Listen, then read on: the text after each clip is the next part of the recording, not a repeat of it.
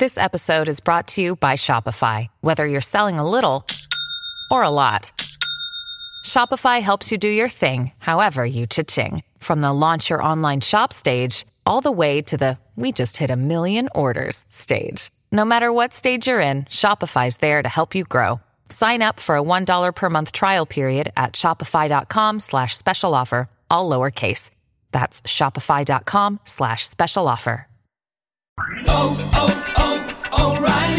Stay cool this summer with AC Pro and O'Reilly Auto Parts. Right now, get a $15 O'Reilly Auto Parts gift card after mail in rebate with the purchase of select AC Pro ready to use refrigerant products that include a hose and gauge. Beat the heat before you hit the road with AC Pro at your local O'Reilly Auto Parts store. oh, oh, oh, O'Reilly Auto Parts.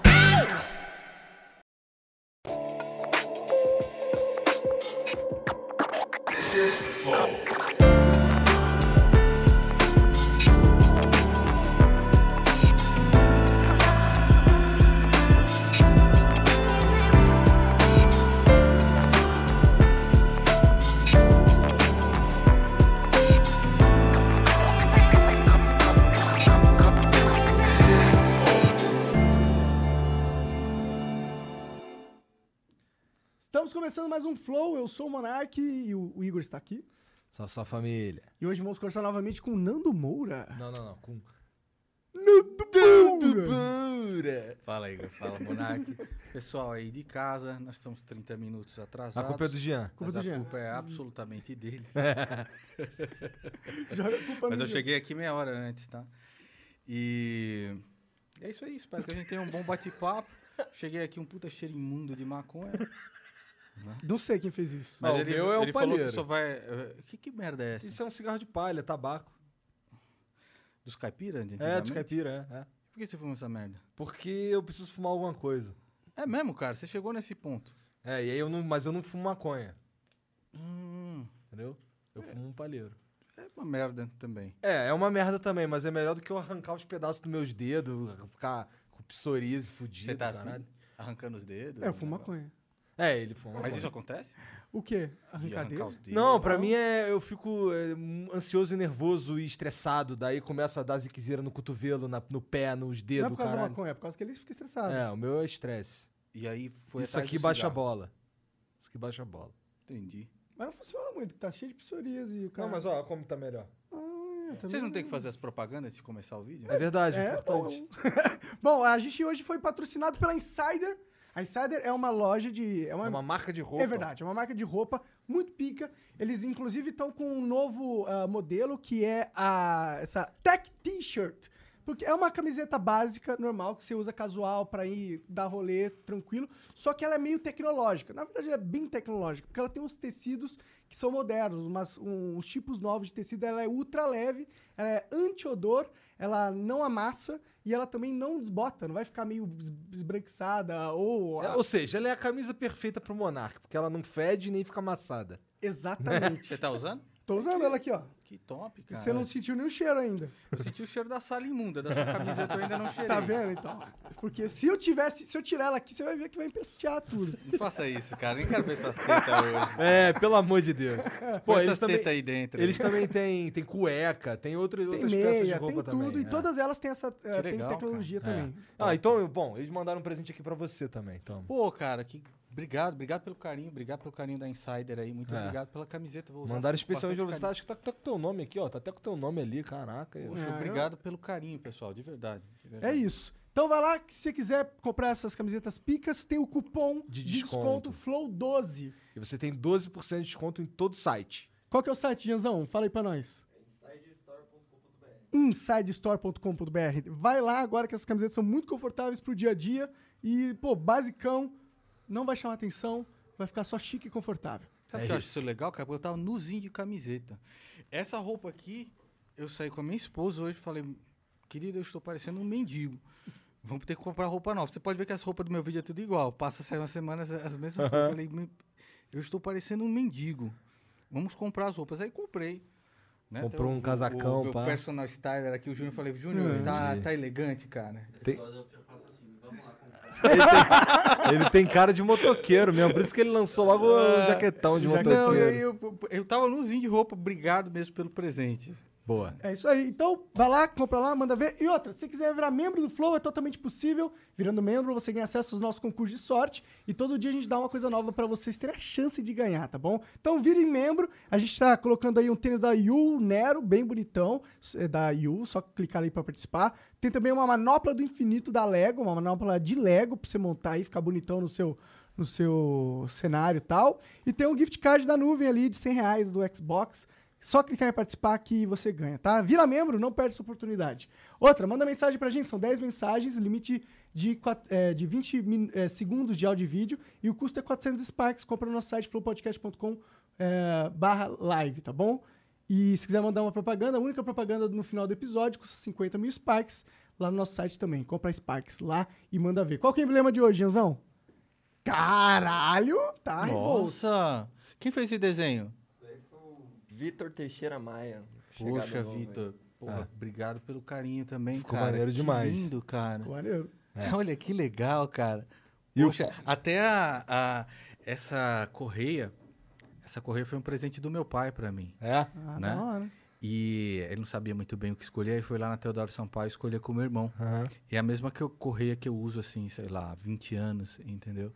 E ele pegou a correia, pegou a roupa que eu tava usando no clipe também. É. Obrigado, irmão. Obrigado pelo carinho de verdade, cara. Se você puder mandar esse desenho pra A mim, gente eu manda pra tu. A muito. gente manda pra tu. E o código pra você resgatar esse, aí, esse emblema lá no, no teu perfil, que é de graça lá no nosso site, é Dando Boura. Então, dando boura é o código, vai lá resgatar só nas próximas 24 horas, depois não vai dar mais. E aí só no Mercado Negro quando a gente criar ele. Né? Sabe que esse negócio que você tá fumando não é fedorento, não, cara? Não, não é, não é. Palha e tabaco. Eu- o meu, meu primo, ele é sommelier de charuto. Tem lá o charuteiro. Aham. né? É, gosto muito dele, apesar dele ser um bolsonarista aí, desgramado. Ainda não, não caiu a real dele. Entendi. Gosto muito dele. E ele é um sommelier de charuto. Entende tudo charuto. Veio aqui. é, charuto fumo, tá? Então, assim, aqui.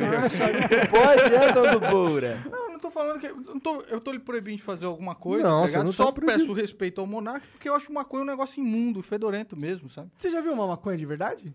Cara, já, esse meu próprio primo fumava maconha e falou que aquilo é uma puta merda, entendeu? Ele foi um aprensado. Cara, aquilo é um li... uma puta cheiro horrível. Não, cara, tem um cheiro horrível, sabe? Tem cheiro de matinho. De o quê? De mato, tem cheiro de mato. A maconha in natura. Não, isso aí tem cheiro de mato. Mano, Caralho, então na moral, vou até acender de novo aqui, mano. poxa, Nando Moura, eu queria te mostrar uma É a coisinha. banda do Tuê? Eu achei uma merda quando esse cara fala é a banda do Tuê, não é coisa não. É, se o Twitch passar banza, tá Vai se fuder. Falei Ô, que não ia amigão, falar amigão, palavrão. aí, ó. É, Eu o falei bom que real. eu, eu- hoje eu vou tentar me conter, não falar palavrão. É um vício de linguagem, principalmente quando você fica no, no rock durante muito tempo. Você convive com essas pessoas, mas eu tô tentando me livrar um pouco disso, entendeu? Mas desse aí não é tão ofensivo, né, cara? Ah, nada, isso aí nem dói, tá tranquilo. Eu já falei tudo que tinha que falar, né? Ah, falou, falou. Falou, Uhum. então bora. Tamo, tamo, tamo, tamo livre. Pô, tu tava falando do, do teu primo que é bolsonarista aí. É. E, porra, o bolsonarismo tá uma religião fodida, não tá, cara? Isso porque, assim, não tem mais. Não tem mais ligação nenhuma com a realidade, as paradas. É, uma das grandes. Um dos. Não tem ligação com a realidade mais, porque o bolsonarismo, cara, ele é baseado em crença e não em fatos. Uhum. Todos os dias você tem fatos para acreditar que esse presidente ele traiu tudo aquilo que ele prometeu durante a campanha. Todos os dias você é bombardeado com esses fatos. Mas a- em gostar do Bolsonaro não, não está mais baseado em fatos, está baseado em uma crença. E quando você baseia isso numa crença e você chega com fatos para alguém que é bolsonarista e tudo mais, ele entra em dissonância cognitiva. Porque ah, ele vai tentar fazer o possível para proteger aquela crença, para proteger aquele grupo, aquele círculo de amigos que ele tem agora, aquele, aquilo que ele brigou durante a eleição, entendeu? Então, quando você baseia algo em uma crença, né, e você tenta combater isso com fatos, é absolutamente impossível. Porque a pessoa ela entra em dissonância cognitiva, ou seja, a realidade entra em confronto com aquilo que ela acredita. Então ela cria construtos mentais para justificar ainda aquilo. Então o que, que nós estamos vendo hoje, cara? Nós estamos vendo hoje o pessoal do Bolsonaro votando junto com o PT pela improbidade administrativa. Improbidade administrativa. Você viu a, o Bolsonaro há pouco tempo ler uma notícia dizendo que Covid dá AIDS. Que é do co- Covid, não, perdão. A vacinação da AIDS, né? Ah, ok, ok, ok, ok. Pega, da, tem AIDS, ok? Um absurdo, cara. De um site absurdo, que é Before It News. Que é um site. eh, eh, Eu só li a notícia. Ele, ou seja, ele não é responsável por nada, cara. Ele não é Ele é responsável presidente por nada. Brasil, né, caralho? Uma das coisas é o seguinte, cara. Depois a gente entra no papo aí com o Monark. A liberdade, para mim, ela não é um valor absoluto. Ela sempre foi um valor relativo. Sempre. Nós temos que lutar pela liberdade, mas é sempre um valor relativo. Porque aquela frase diz o seguinte: a sua liberdade termina quando começa do próximo. Se eu chegasse aqui e falasse pro seu, seu cigarro de palha, cara, isso está me incomodando num ponto que eu vou embora daqui. Você apagaria, certo? Porque a gente Apagaria. entra num consenso, Aham. certo? Então, tá me entrando num ponto, cara. Você estaria me desrespeitando se eu fumasse isso, eu acho, sabe? Você, você apaga. Se eu tivesse fazendo alguma coisa aqui, por exemplo, que incomodasse o lugar de vocês, ou incomodasse os teus funcionários aqui, que hoje os, os garotos cresceram. Quando eu cheguei, era o Monark me atendendo de chinelo em casa tal. Fico contente de ter participado disso, do crescimento de vocês. Mas se eu desrespeitasse um funcionário de vocês, como seria? Ah, a gente não ia gostar, né? Você não ia gostar e você ia falar assim: olha, cara, a sua liberdade acabou aqui, porque começa a liberdade de um funcionário meu. Então, cara, todos nós somos racionais de entender isso. Como um presidente pode ser inimputável por aquilo que ele fala, você tá entendendo? Nada é culpa do cara. Nada mais é culpa dele. Se você conversar hoje com um bolsonarista, não, mas tem que ver que o PT é pior. Não, mas ele não é culpa disso. Pô, se, se eh, ele é o cara que recomenda os conselheiros para o Copom, por exemplo, esses caras, ele, ele não é responsabilidade dele, ele que é o responsável por mandar as reformas. As reformas são patéticas. Patéticas. Ele não é responsável por nada. Ele não é responsável por falar uma asneira e a bolsa no dia seguinte perder 200 bilhões em valor de mercado. Ele é- ele- então ele é responsável pelo quê? Nós somos é, racionais em compreender, cara, que uma pessoa a qual foi dada tanto poder também foi dada também grandes responsabilidades. É do Homem-Aranha, É. cara. Não é muito longe disso. Uma criança de 7 anos que assistiu Homem-Aranha sabe. Então nós temos que ter responsabilidade pelas coisas, você tá entendendo? Por todas as coisas, cara. Por todas as coisas. Responsabilidade, com certeza, é algo que vem junto com, a- com qualquer liberdade. Se você quer ter liberdade, você precisa também ter responsabilidade, É, responder pelo, pela, pela, a pela sua liberdade exercida. Você precisa responder por ela. Correto? Né? Então, assim, é, isso para todas as coisas. Você tem que sempre saber que você está à mercê de pagar o pato. Por exemplo, quando eu e o Kleber fizemos a animação do Felipe Neto com o Papai Noel, que é Malacói, o garoto espertinho, essa animação é maravilhosa, né? Então, quando a gente fez essa animação, eu sabia que eu corria um risco. E eu fui processado. A juíza da primeira instância chegou e falou assim: olha, não tem nada demais essa animação. Vocês são os idiotas por entrar na, nesse mérito. E aí o, o Felipe Neto recorreu e na segunda turma dois juízes falaram: não, ele foi ofendido na sua honra. né? Tem um vídeo no canal falando disso daí, é, é muito, muito engraçado. E um dos juízes divergiu. Vale, os dois desembargadores ali, e eu fui condenado a pagar por danos psicológicos ao Felipe Neto, é, acho que é 20 mil, ou 30 mil, ou qualquer coisa do tipo. A justiça, justiça do Rio de Janeiro. Eu não acredito que a justiça foi feita. Mas nós vivemos em uma sociedade onde algumas coisas você tem que respeitar. Uma decisão judicial, por mais que seja no estado como o Rio de Janeiro, eu não concordo com essa decisão judicial, você tem que respeitar. Então eu falei, calma, espertinha. Ah, mas que delícia, você vai ter que me pagar os 20 mil xiinhos. Eu não acredito, mas me pague. Ele no Twitter, ele no Twitter. Mas me pague cada centavo. Centavo. Falei, meu irmão, fique tranquilo aí, eu vou pagar. Eu nunca devi um real na minha vida, não. Eu pago, né? Mas que foi maravilhoso, aquela animação do Papai Noel, que foi uma obra de arte. Mas, entendeu? Ronaldo, você não acha um pouco preocupante? É, tipo, eu entendo que tá na lei Claro. o crime contra a honra. Mas, Ok. por exemplo, esse, essa lei eu acho um pouco preocupante. Eu acho também. A, a, a- a honra não é algo completamente subjetivo. Eu acho também, cara, mas é, é por isso que você tem um, um- um sistema legal. Aqui em São Paulo, né? ah, aqui em São Paulo, olha, cara, eu acho que todos os processos eu ganho. Quando chegar lá no Rio de Janeiro é engraçado o negócio, muda, né?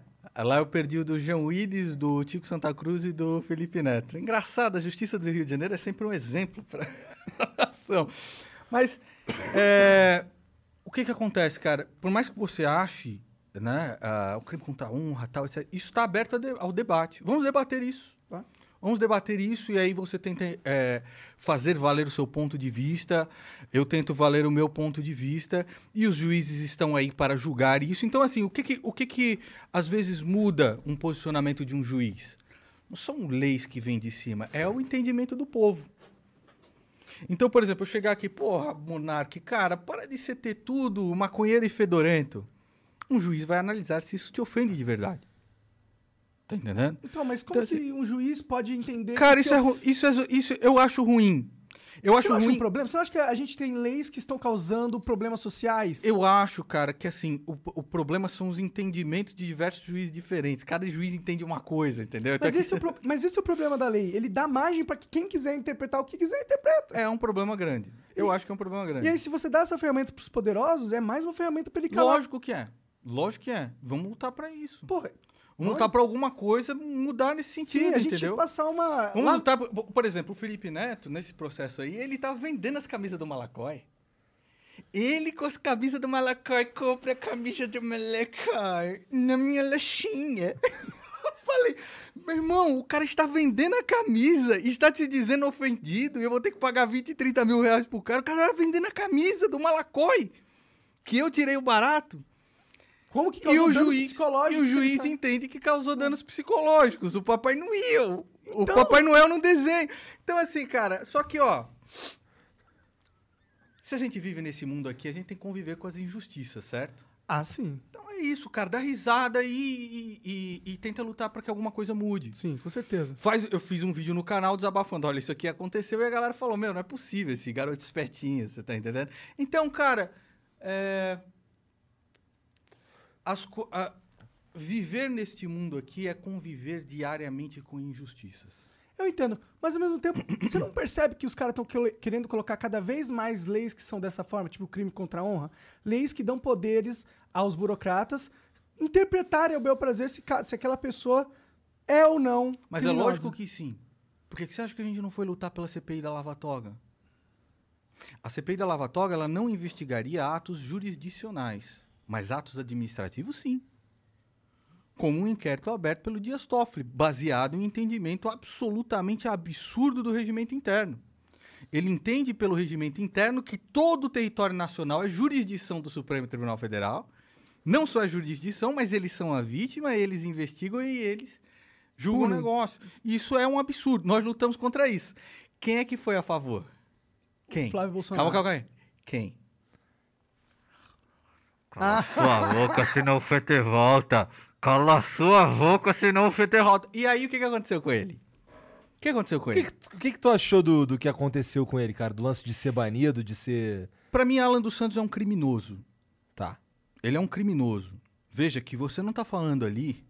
Você não está falando ali de, de censura à sua liberdade de expressão. Não é isso. Não se trata disso. Se trata de lavagem de dinheiro e de uma tentativa de golpe de Estado. Se fosse o Zé de Abreu fazendo isso, se fosse o, a- o Wagner Moura fazendo isso, ah, vá pra cadeia. Você tem que ir pra cadeia. Como assim você quer uma ditadura do proletariado aqui? O que Alan dos Santos queria, meu irmão, é que uma bota de militar viesse e esmagava a sua cabeça e a maconha junto. Você já ouviu falar no paradoxo da, da, tolerância. Do Já Karl falar, Popper? Já falar. Já pesquisou a respeito? Não muito, pra ser sincero. Eu não gosto muito do Karl Popper. Mas nesse caso ele se aplica. Porque você. Nós tentamos de todas as maneiras possíveis tentar vencer o sistema pelas regras do próprio sistema. Então a eleição do Bolsonaro foi o quê, ô, ô Igor? Fala pra mim. Porque senão a gente não elege um presidente. Todo mundo pega em arma e vai pra rua. É. Loucão. Se você quer mudar o judiciário e você quer pegar, por exemplo, um ato administrativo como esse, que é instaurar um inquérito como esse, e você quer debater isso e você quer contrapor isso, quais são os dispositivos legais? Qual é o melhor dispositivo legal que você tem? É aquele em que o presidente do Senado é obrigado a instaurar uma CPI. Ele é obrigado. Se você tem lá 27 assinaturas, que é a minoria, esse é um instrumento da minoria para fazer. Os caras foram fazer o quê, mano? Foram brincar de tentar fazer com que Jair Bolsonaro fosse o Hugo Chaves brasileiro. Tu quer isso? Isso não é liberdade, não, Não, cara. não, eu abomino qualquer. Então, mas isso não é liberdade, cara. Não, eu entendo, mas o problema é. Por que que o Alan. Qual que são os, os crimes que ah, ele está sendo acusado? Acho que qualquer um pode pesquisar agora. Então a própria Polícia Federal. Qual que viu- é, Jean? Pesquisa aí pra mim, que eu, eu, eu, eu não sei, na real. Então, lavagem de dinheiro, É, lavagem de dinheiro. ocultação de É, se for patrimônio. esses aí, não tem problema. é atentado à ordem constitucional, você tá entendendo? Então, assim, é você chegar para um general. Você tem que- o que você tem que entender é o seguinte, ô, ô Monark. É chegar para um general e falar assim: nós vamos fazer o bagulho ou não vamos? O Bolsonaro tá pronto e a gente consegue reunir uma galera aí para dar todo o poder para Jair Bolsonaro ser o Hugo Chaves brasileiro. E saiu um áudio dele falando isso? Porra, cara, mas você não tá vendo, cara? Não, então, eu- por eu isso, entendo, eu entendo Às eu- vezes, às vezes, pode Monark, ter essa intenção. Isso, às vezes, Monark, Ah. eu gosto de você. Qual foi a primeira coisa que eu falei que eu cheguei aqui? Eu gosto de você Sim. como Ah, pessoa, sim, você tá sim, entendendo? Desde a época que você fazia gameplay de Skyrim, então eu gosto de você. Uhum. Eu não concordo com muitas coisas que você fala. E às vezes que você faz, porque eu quero teu bem. Um cara que quer o teu bem fala assim, meu irmão, larga isso aí, cara. Vai concordar com tudo que tem você isso, faz. Larga isso aí, cara. Eu acho que tu, tu vive melhor, entendeu? Uhum. Tu gasta menos dinheiro, tu fica mais esperto. Porque eu gosto de você. E eu gosto de você também. Puta merda ver você. É a banda do Tuê, ninguém nega. Salivando. Pior que eu dei um doisinho e fiquei muito maluco. Você é louco, essa bosta. Tipo, matou eu. Que... Mas enfim, não vou lá, tentarei não falar palavrão hoje. Tá. Então, Monark, às vezes você tem que entender por que, que, está, por que, que os caras estão pedindo a prisão do cara. Não é, não é um. É, é verdade. Esse é um dispositivo, esse inquérito é um dispositivo, é um dispositivo ilegal. Tá, Agora, quem pediu a prisão dele foi a Polícia Federal. tá. A Polícia Federal pediu. Por causa do inquérito. Alexandre de Moraes Ah, sancionou. aham. Não gosto de Alexandre de Moraes, entendeu? Acho ele uma vergonha. Ele parece bem autoritário. É, a- Acho uma vergonha, Aham. tá? Mas quem pediu foi a Polícia Federal, que pediu a prisão de Alan dos Santos por crime de lavagem de dinheiro, tentativa de romper com a ordem in- institucional. Nós estávamos per- perto a fazer isso, cara. Tá todo mundo desesperado. No o, dia 7 merca- o tava- mercado estava desesperado. Foram 253 bilhões em valor de mercado. No dia seguinte, dia 7 de setembro, feriado, abre a bolsa no dia seguinte, quanto perde? 253 bilhões. Não, sim, eu já falei aqui 250 várias vezes que se Então, o Bolsonaro assim- quisesse dar um golpe, é, se o Bolsonaro pudesse, conseguisse dar um golpe, ele teria dado. Então, aí entra, as pessoas de em casa podem procurar o paradoxo da tolerância. Não procurem gente idiota, cretina, imunda explicando a respeito disso. Procurem ler o que o próprio Karl Popper fala a respeito. Mas, voltando aí a, a, a esse tema, às vezes eu acho que assim, às vezes eu acho que defender a liberdade, a, a liberdade, nós concordamos, cara, extremamente. Mas defender um cara que quer suplantar a sua liberdade pra colocar uma bota de militar na sua cabeça, isso não é legal, cara. Tá tipo, entendendo? é que eu não tô defendendo ele, tá ligado? Eu nem Uhum, defendo uhum, nada uhum. deles, entendeu? Eu só que eu só fico preocupado com esse, com esse negócio do STF aí. Eu fico preocupado de dar poder Mas lógico que é, pro mano. Estado e simplesmente fazer o que ele quiser com qualquer cidadão. Todos assim, nós- ah, não gostei de você, você não tá falando coisa Isso que é- eu quero. Exato, isso Aí, é... ó, porra, instaurou um inquérito aqui por causa de não sei o que, não sei o que lá. Isso. Tira sua voz. Exato. E quem foi, como eles fizeram quando eles pegaram a, a revista Isto É, eles barraram a revista Isto É, porque eles fizeram uma reportagem a respeito do Dias Toffoli, onde ele estava constando numa planilha do Odebrecht, se me falha- não me falha a memória, com um nome como amigo do amigo do meu pai que facilitaria decisões judiciais para Odebrecht. O que que o próprio Alan dos Santos falou quando a gente estava indo na rua pedir uma CPI da Lava Toga? Que eu era um traidor. Que eu era um canalha. Não, eles com certeza O que alimentaram o monstro que agora o que que a- o próprio AGU, que é o André Mendonça, que Jair Bolsonaro está tentando colocar no Supremo Tribunal, falou? O que, que ele falou? Que esse é um dispositivo absolutamente legítimo do Supremo Tribunal Federal. O que que Jair Bolsonaro falou? O que que o próprio Jair Bolsonaro falou? que tudo bem se o André Mendonça, que da Advocacia Geral, defenda isso. Ele foi favorável a esse próprio inquérito. O que que o PGR, que lembra todo mundo me zoando naquela época quando entrou o Aras, eu não vim aqui, até careca e tudo mais, e eu falei assim, olha, esse cara... Várias das paradas que tu falou ali É, se concretizaram. Tudo se concretizou. 100% do que eu falei se concretizou. Não porque eu sou mãe de Ná, mas porque eu não nego a, a- a gravidade. Quando este cara entrou, o que, que ele falou? O inquérito é absolutamente. O órgão acusador diz que o inquérito é absolutamente constitucional e legal feito pelo Supremo Tribunal Federal e que ele quer participar. Então você tá tirando com a minha cara, bicho? É lógico que é um grande problema esse Supremo Tribunal Federal. Como você luta contra ele? Indicando bons nomes. Quem que foi? Cássio Nunes, o nome do Ciro Nogueira. O Jair Bolsonaro indica Cássio Nunes, o nome de Ciro Nogueira para o Supremo Tribunal Federal. Quem que ele vai indicar agora? André Mendonça, que é um homem que está pedindo para que Zé Dirceu converta os petistas para votar em André Mendonça. Qual é o dispositivo legal que você ah, instaura para ir contra os arroubos do Supremo Tribunal Federal, já que é praticamente impossível conseguir 57 assinaturas para um processo de impeachment? Uma CPI da Lava Toga. O que, que esses caras fizeram? Milagre. Não, Eu sou, eu sou Eu idiota. Olha aqui pra minha cara, eu sou idiota, cara. eu acredito que não. Eu sou idiota. Acredito que não. Eu sou idiota, cara. Não parece ser idiota. Então, agora se eu bombardeio as pessoas com esses fatos, isso são fatos. Isso são fatos, eu não estou inventando. E os caras veem o Alan dos Santos protegendo o seu Dias Toffoli, que instaurou isso daí. Um juiz, ele só pode ser escolhido mediante a um sorteio. Dias Toffoli chega com o inquérito e fala: Alexandre de Moraes, é você que vai ser o inquisidor. Aceito. Não existe.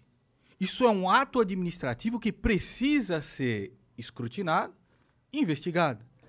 Por que, que nenhum desses caras da Gadolândia, que agora falam de liberdade de expressão e tudo mais, Mas esses caras estão distorcendo toda a Exato. ideia de liberdade de expressão. Exato. Por que, que, esse- um problema por que, que esses também, que desgraça... existe. Por que, que esses desgraçados nunca mais falaram do nome do Toffoli? Por quê? Porque hoje Dias Toffoli é o maior aliado de Jair Bolsonaro dentro do Supremo Tribunal Federal. Dias Toffoli, aquele que foi advogado do PT. O André Mendonça, que é a nova vaga que Jair Bolsonaro quer para o Supremo Tribunal Federal, é o cara que escreveu um livro deste tamanho em homenagem a Dias Toffoli. Então você tá tirando com a minha cara, brother. Eu não fumo maconha para ser lesado. Eu entendo o que tá acontecendo. Então, às vezes, quando eu fico puto, cara, é puto com razão. E me dói, bicho, ver pessoas que eu gosto, por exemplo, meu primo, o charuteiro, não não entender isso, cara. Não ver os fatos. Não ver que Jair Bolsonaro traiu tudo aquilo que prometeu fazer. É o maior estelionatário eleitoral que já pisou na, na presidência da República. E, e suplantar os fatos da realidade, porque isso impacta na sua gasolina, na sua compra de mercado, no seu gás. Hoje você tem algum dinheiro, mas você não percebe que quando você converte o seu dinheiro para dólar, você não vê que, caramba, meu, eu tô pobre na verdade. Sim, se eu fosse morar nos Estados Unidos, eu não ia ter uma qualidade de vida que nem eu tenho no Brasil. Agora você tem dinheiro. Imagina o cara que não O tem. cara que mano. tá fudido. Sim, tá cada vez mais fudido. E eu não esperava isso, cara. Eu não lutei pra isso, brother. Eu lutei pra ter um dólar 3,20, 3,60. A política de baixar artificialmente taxa de juros para afugentar o rentismo, a renda fixa do Brasil, é a política do Ciro Gomes, adotada pelo Jair Bolsonaro. Pelo, pelo copom do Jair Bolsonaro. Ciro Gomes mesmo falou isso várias vezes, tá aí a merda que deu, cara. Por quê? Porque você tem uma. Desculpa, eu merda. Você tem uma idolatria. Você tem uma idolatria, perdão. Você tem uma economia brasileira absolutamente atrelada ao dólar nas suas, nas suas ah, características basilares. A, a gasolina não é algo basilar? Você precisa de gasolina para sobreviver. Se ela é atrelada ao dólar e você baixa artificialmente a taxa de juros, fazendo que a sua moeda enfraqueça e chegue ao ponto de descontrole de 6,7, que é o ponto de descontrole absoluto, o que, que você acha que vai acontecer com o país, cara? Fala pra mim. Vai ficar do jeitinho que tá agora. Então, e aí você fala isso pras pessoas, cara, e você fica indignado. E o, o momento de falar educadamente no meu canal, por um tempo, cessou. E aí você vê nos meus últimos vídeos eu mais xingando qualquer outra coisa.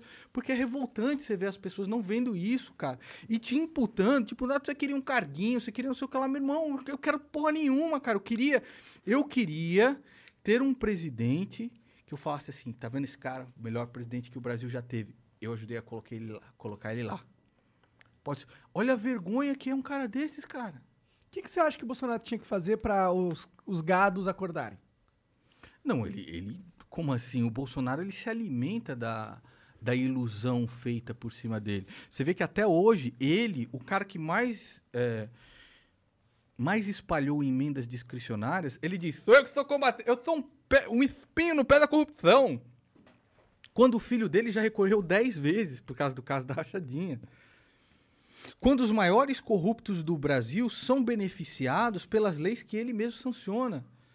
Então você acha que o Bolsonaro quer acordar esse povo? Não, mano, ele quer brincar de Messias. Não, eu digo, qual erro ele teria que cometer, entendeu? É, Porque ele já tipo falou de tanta merda, merda falta que- ele é. fazer pra galera acordar? Hoje em dia, que nem eu falo no canal, se ele der um tiro na própria mãe, um apoiador bolsonarista vai chegar e vai falar: tem que ver aí se essa véia não mereceu, se essa véia é comunista. Tem que ver se essa véia foi comunista ou não. Porque assim, chegou num ponto, cara, onde a crença das pessoas é tão forte, onde ela baseia de tal forma o próprio, ah, o próprio convívio, o círculo familiar da pessoa, que o fato não, não significa nada pra pessoa. E eu no meu canal lutando desde 2014 para as pessoas cobrar político, cara.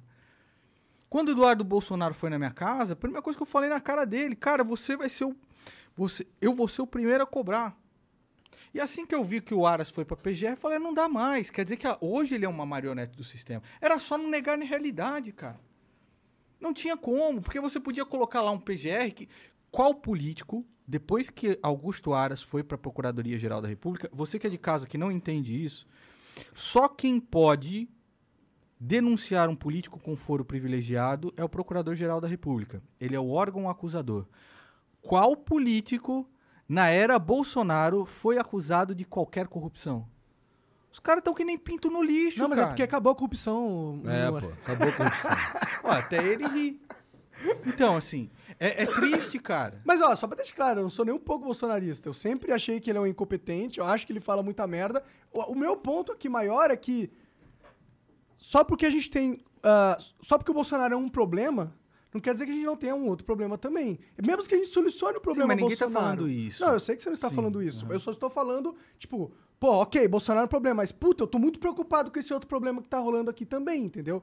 E eu acho que tem uma galera que é bolsonarista, entendeu? E eles são e o Bolsonaro usa esse outro problema pra deixar eles gados, entendeu? Porque esse é um problema que existe, você reconhece que existe, eu reconheço que existe, todo mundo reconhece que existe. Bolsonaro reconhece que existe e ele usa esse problema pra alimentar a gadolândia dele, porque ele fala: "Ah, tá vendo? Eu sou o único que tá lutando contra o STF, que tá lutando contra a sua liberdade". Entendeu? É, e que é uma grande mentira. Eu- porque eu sei, É uma grande mentira. sei. Porque se. ah, como você luta pela liberdade das pessoas, querendo de uma forma. E ele queria várias vezes. Isso aí tá, tá explícito, não está implícito. Eu não duvido. Ele queria mesmo golpe de Estado. Até pô. pelas falas dele. É, ele queria pô. mesmo golpe de Estado. Sim. Ele só não tem condição para isso. Concordo. Tá? Ok? Eu concordo. Então, assim, o que ele quer e o que os, os, os mais fanáticos dele querem é isso. Só que não, isso não é criar liberdade. Pelo contrário, é dar um cheque em branco para um lunático. Então, ninguém está falando que esses outros problemas não existem. Você acha que no meu canal não queria descer o cacete em Glaze Hoffman, em Lula, ou mesmo você, quando eu fumo seu baseadinho, eu queria descer o cacete em você, cara. Só que o problema se tornou. ah, não o PT, porque o PT é uma quadrilha desgraçada que hoje vota junto com o Jair Bolsonaro com tudo. Eles votam juntos. Jair Bolsonaro, a, base de Jair Bolsonaro e o PT votam juntos. Votaram agora pela Não, dá pra, improbidade ver, dá pra ver que há uma aliança Agora porque é o o, seguinte- PT só não foi no movimento Agora é o seguinte, cara, o cara. eu- O problema é o seguinte: imagina que tem um moleque ali riscando com o giz na sua parede e tem um cara defecando em cima da sua mesa. Qual o problema que você tenta resolver primeiro? Bolsonaro é o cara que defeca em cima da mesa, cara. Ele tá loucão, mano. Eu, eu, sei, eu acho que os Você dois. sabe? eu- eu- os dois estão defecando na, na, na mesa, eu acho. Sim, é verdade. Eu, eu É acho verdade. Que, eu acho que o problema do STF não é pequeno, não, mano. Lógico que é, é, gigante- gigantesco. É gigantesco, mas você, como eu te, eu te falei desde o começo, como é que você resolve? Qual, é qual é instrumento legal? Sem um presidente que é apto, a gente não é difícil resolver. No, Exatamente, O Congresso exatamente, também é todo cara. corrompido e, e tem maior medo do STF, porque Pronto. o STF pode punir eles Então Os a nós- dois estão cagando na mesa, vamos tirar o que tá mais perto. Exatamente. Então dá pra vo- tirar. Você, conco- você concorda que não é possível é, ter um STF que não nos envergonhe com uma indicação de Jair Bolsonaro? Sim. Então pronto, cara. Como é que eu vou mudar o Supremo Tribunal Federal se quem indica é esse desgraçado? Não, concordo. Como é que eu vou mudar o Supremo Tribunal Federal se um, um, um- um imundo como o Alan dos Santos, entendeu? Quando a gente vai fazer uma CPI da Lava Toga, ele mela pra blindar o Dias Toffoli, que é aliado do mito. Não adianta, cara, chegar Caio Coppola, sumiu, né? Caio Coppola sumiu. Sumiu. depois que levou uma surra, sumiu completamente. Porque ele sabe, bicho, que aquele, aquele pedido de impeachment dele deu o quê? Deu nada. Só serviu pra ele pra ele conseguir leads pro boletim Coppola. Só. Então não adianta você fantasiar, cara. Você só consegue mudar esta grande porcaria que nos envergonha, que é o Supremo Tribunal Federal, se você faz boas indicações e se você utiliza dos instrumentos legais para mudá-lo. Senão não dá, cara. Ah, não dá, senão a gente vira uma guerrilha aqui, certo? Você quer isso? Ninguém quer isso, Não, não. cara. Ninguém quer isso. Então eu acho absurdo, cara. O Gilmar Mendes eu acho um absurdo, acho um revoltante, dá vontade de, de regurgitar quando vejo o Gilmar Mendes e suas decisões. Lewandowski, Alexandre de Moraes, a, a- a manobra absurda que eles fizeram para libertar o Lula. A vontade de vomitar. Você vê, não tem justiça nesse país. Como é que você muda isso? A primeira, o primeiro passo é um presidente que faça boas indicações. Quem Jair Bolsonaro indicou para o Supremo Tribunal Federal? Cássio Nunes, que referendou a suspeição de Sérgio Moro na votação geral de plenário. Que possibilitou que o Lula pudesse ser inocentado de todas as acusações e que pudesse também levar ah, por água abaixo toda a Lava Jato. Ele Assim, não foi inocentado, ele vai ser julgado de novo. Mas aí que tá, cara. Se você tem um juiz suspeito pelo Supremo Tribunal Federal que diz que esse juiz é suspeito, claro, nenhuma. é, é, Mas tudo foi anulado. Foi anulado. Foi anulado. E aí você tem o Supremo, que é a última corte de um país, dizendo que o Lula é suspeito. E quem referenda isso? O cara que o mito colocou lá. Então você quer mudar o Supremo Tribunal como? Se não cair Jair Bolsonaro, cara, não tem país. É Jair Bolsonaro e Lula na cadeia. Lugar de bandido é na cadeia. Mas ele teria que cair via impeachment, né? Cara, se ele. Porque se ele não cair, se ele cair via voto, provavelmente quem vai subir é o Lula, né? Tipo, Ele espera isso. Ó, Sim. podem escrever aí como eu acertei o, o lance do Sérgio Moro, lembra? É, O Sérgio Moro, tudo, ah, o Sérgio Moro tá junto com o governo, tá junto com o mito. Que eu falei quantos meses antes? Você falou alguns meses sair. antes, é. Quantos meses antes? Até seis meses eu já falava isso antes. Que ele ia cair. Que os caras odeiam ele lá. né? Odeiam ele. Então, o que que acontece? Jair Bolsonaro hoje espera que Luiz Inácio Lula da Silva ganhe as eleições. Ele sabe ah, disso. Ele espera que ele ganhe para que ele possa usar a revolta popular pra voltar. para tentar um golpe de Estado. Ah, pra tentar um golpe de Estado. Sim, cara. Entendi. Sim. Caralho. Porque aí a população tá revoltada. Que isso? Um bandido na presidência da república? Faz Nós não sentido. podemos fazer isso. Eu vou ajudar, tá ok? Ele sabe, cara. Ele sabe. Faz sentido mesmo. E ele usou o dia 7 só como um balão de ensaio. Pra testar. Falou, ah, ah, tá bom. Mas quando chegar perto da eleição e se o Lula ganhar, aí a galera vai tá puta. É aí que eu vou. E aquela tragédia que você teve no Capitólio, cinco mortes. Quanto que você acha que sai num povo bestializado que nem o Brasil? ah, bastante, viu? E o Alan dos Santos estava envolvido no bagulho lá. Tava junto com os caras organizando a invasão do Capitólio. Cinco mortos. O Alan dos Santos estava envolvido Sim, nessa pô, porra? vocês não viram o negócio? Só procura aí, procura aí, meu irmão. Capitólio Alan dos Santos. Caralho. Não, é só a liberdade de expressão do Alan dos Santos. As mãos sujas de sangue, cara. Que isso? Você tá brincando comigo? Com as mãos sujas de sangue. Essa galera tem as mãos sujas de sangue. Você não pode ser irresponsável no, no ponto de uma mentira que você conta, uma desinformação que você conta, leve à morte de pessoas inocentes. Tem gente que não vai tomar vacina por causa da desinformação desses desgraçados, cara. E qual que é a solução pra lidar com a desinformação? A verdade. A verdade? A verdade. Perfeito. Eu não tô, eu não tô que nem, eu não tô aqui colocando o dedo na sua cara, não. Por exemplo, o próprio Bernardo Kister se valeu da censura do Supremo Tribunal Federal para me processar. Ele faz benefício disso, porque eu acho que tem que ficar online a canalice desses caras. Eles têm que, isso tem que ficar online para constar, constar o quanto esses caras foram bandidos, criminosos, cretinos, canalhas. Não tem que censurar, não tem que tirar da rede social, deixa lá. Hora. Deixa lá para que as pessoas hora. vejam os Concordo. criminosos que eles são. É isso aí. Os criminosos que eles são. A vergonha tá pra sempre na internet. Entendeu? E você tá entendendo? Então, a minha posição, Monark, ela é diferente. O próprio Bernardo Kister, uma vez que o Supremo Tribunal Federal cortou o Twitter dele, o que, que ele fez? Ele me processou. Aí falou: nunca xinguei o Nando Moura. Ah, eu vi, tu fez um, soltou um vídeo sobre isso também, né? eu nunca xinguei o Nando Moura. Aí, cadê as provas? O próprio Supremo Tribunal Federal censurou o Twitter dele. Só que a gente conseguiu. Porque eu não ofendo uma pessoa sem ter printado e sem ter demonstrado que ela fez isso antes, a priori. Uhum. E aí, vocês viram, se você olhar no meu canal, tá lá, é, perdeu o processo. Aí você É, postou a audiência. Coloquei né? a audiência. É. Você vê a vergonha. E assim, um dos mandamentos bíblicos é não darás falso testemunho. E esse cara se diz cristão. E ele lá, difamando, injuriando, fazendo todo tipo de coisa, e o juiz perguntando: Você fez isso? Não lembro. Não me lembro. Não me lembro. Esse é bem É tática, né? canalha, cara. É Não que nem o é. Lula. Sim. O Lula faz isso. Você assume. Você fez esse vídeo colocando o Papai Noel junto com o Felipe Neto? Fiz e foi da hora. foi muito louco. Vem aqui, garoto. Malacói. Assuma! Assuma! Assuma que me ofendeu, que me injuriou muito antes. Que traiu todos os valores, todos os princípios para defender esse estelionatário eleitoral que hoje está na presidência da República. E gente de bem, cara, é crucificada por lutar pelas coisas certas, por cobrar coisas certas. E o povo tá lá crucificando quem? Eleitor e não político. Pô, cara. É. é. Mas, porra, e, bom, eu sei, eu sei bem o que, que tu pensa sobre o ano que vem, sobre as eleições, sobre um possível Lula e Bolsonaro. É, mas eu vi também que tu se animou com a, com a candidatura do Moro.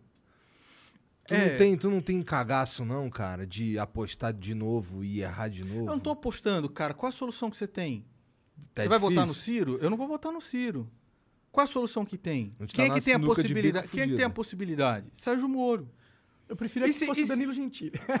É, e Nando Moura vice, né? Mas assim, quem é que tem a possibilidade, na real? É o Sérgio Moro. E se ele fizer cagada? Cobra! A- o, o papel da sociedade é cobrar. É cobrar, cara. Jair Bolsonaro, cara, eu tinha muita esperança. Muita esperança. A luz no fim do túnel era um trem. Mas eu tinha muita esperança, cara. Eu tinha muita esperança. Eu vim, a gente feliz, cara, vai dar certo. Quando ele, esse cara ganhou, né, cara? Oh, um alívio, cara. 16 anos da quadrilha petista assaltando a gente. Que alívio, cara, de poder ter um país melhor, de poder ter um país mais justo, de poder ter um país eh, mais livre também, entendeu? Onde as pessoas pudessem prosperar. O que, que aconteceu, mano? E aí? Existe algo indicando que essa mudança vai? Não tem. Ele é o sistema. Ele é a principal chave do sistema. Não é contra o sistema, cara. Ele não tá lutando contra os caras. Ele é a marionete dos caras. Por quê? Porque é um marginal, porque roubou preso. na época que era deputado, os caras sentaram no colinho e falaram o seguinte, ó, mano, você é um ladrão desgraçado, ou você faz o que a gente quer, ou você não governa.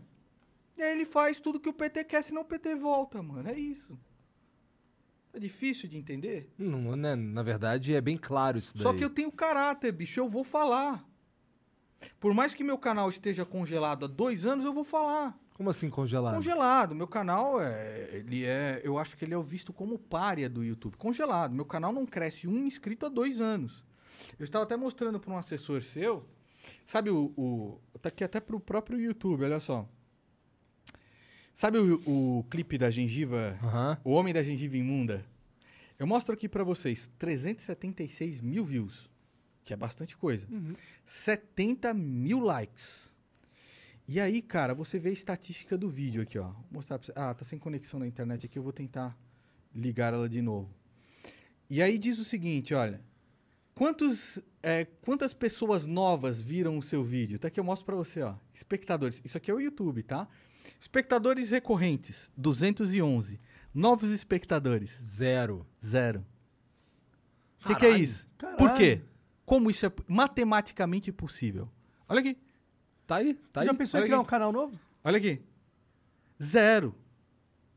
Então você é visto como um párea pelo YouTube. Eu, eu sou visto como um párea pelo YouTube. Com certeza tá Ou seja, um você, block você está dentro de um Shadow Ban, você É, é, é. banido do É. YouTube e o seu conteúdo não será exibi- exibido para nenhuma nova pessoa. E aí, quando você vê o Felipe Neto, você entra lá na página inicial do YouTube, recomendado. Felipe Neto, você não quer nem, tem nem interesse, mas você nem. Hoje eu vou fazer uma Minecraftinha. Hoje vai ser divertidinho. Hoje tem um cachorrinho novo que eu consegui conquistar. E se inscreva no canal. aí, cara. Então, é contra isso daí, contra essa. Isso daí, pra mim, é um cerceamento da tua liberdade de expressão. Exato. também. Tá ligado? Inclusive, isso é um bom tópico. Porque, bom, as grandes corporações de mídias sociais, elas estão dominando aí, né? E elas estão cada vez mais inteligentes na forma com que elas ah, censuram conteúdo. Elas têm com os bots cada vez mais inteligentes, uma inteligência artificial cada vez mais eficiente para selecionar exatamente o conteúdo que eles não querem e apagar ime- imediatamente da internet, entendeu? E eles meio que dominam a, pra- a praça pública digital. Ou seja, hoje, se você quiser ter voz de verdade, se você não tiver dentro de uma dessas grandes corporações de mídias sociais, fudeu, você não tem voz, você tá limitado de se expressar, entendeu? E cada vez mais o YouTube e as as outras plataformas estão censurando mesmo muitos conteúdos. Inclusive, eu não sei o que que o Olhar Digital fez, entendeu? Não faço a menor ideia. Mas foi é, banido o canal dos caras, entendeu? Tipo, do YouTube. Foi deletado. Cara, eu, eu acho isso extremamente errado, sabe? Eu acho que eu tenho o direito de ter a minha opinião e eu acho que eu tenho o direito de ser recomendado para outras pessoas, para que as pessoas possam discordar de mim e, e qualquer coisa.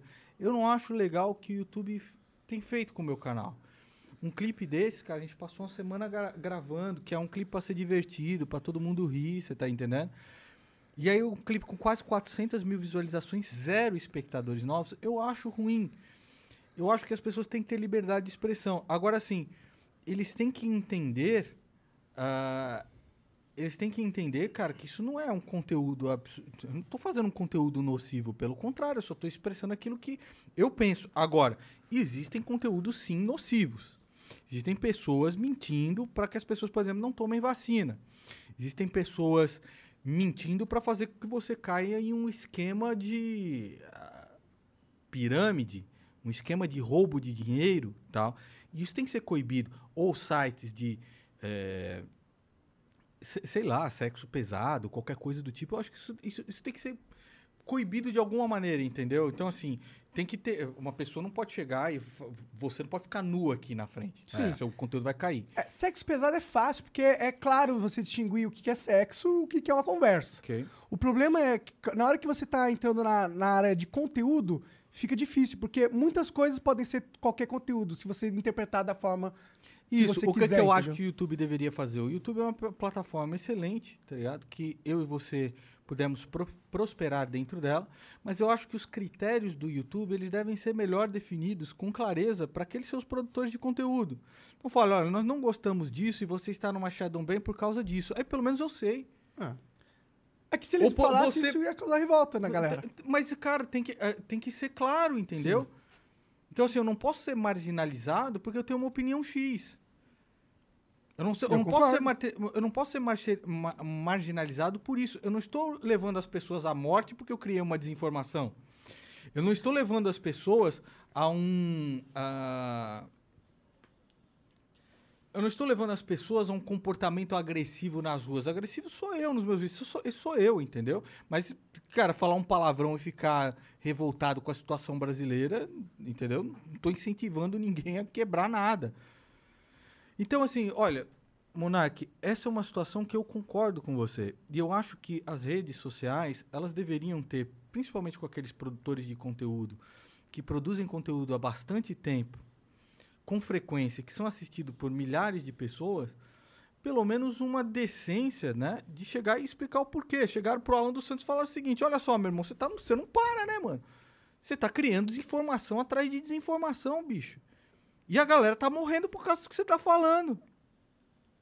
Não é esse negócio. Que, que, que fala, não, a minha liberdade. Eu acho que um canal do Alan dos Santos, como eu falei pra vocês, tem que ficar no ar para que seja um testemunho perante a história do quão sem vergonhas e canalhas esses caras são. Eu não sou favorável a tirar. Mas a rede social, que é uma empresa privada, eu acredito que no que tange ao bom senso, deveria pelo menos aos seus criadores de conteúdo dizer por que, que determinado vídeo, olha, nós desmonetizamos esse vídeo por causa disso. Por- eu não sei por quê, entendeu? Não sei, às vezes eu falo um monte de palavrão num vídeo e é monetizado, no outro eu não falo nada e eu estou falando sobre, sei lá, e é. Eu, eu não entendo, entendeu? Eu não entendo, eu só queria entender, sabe? Acho que não é pedir muito também.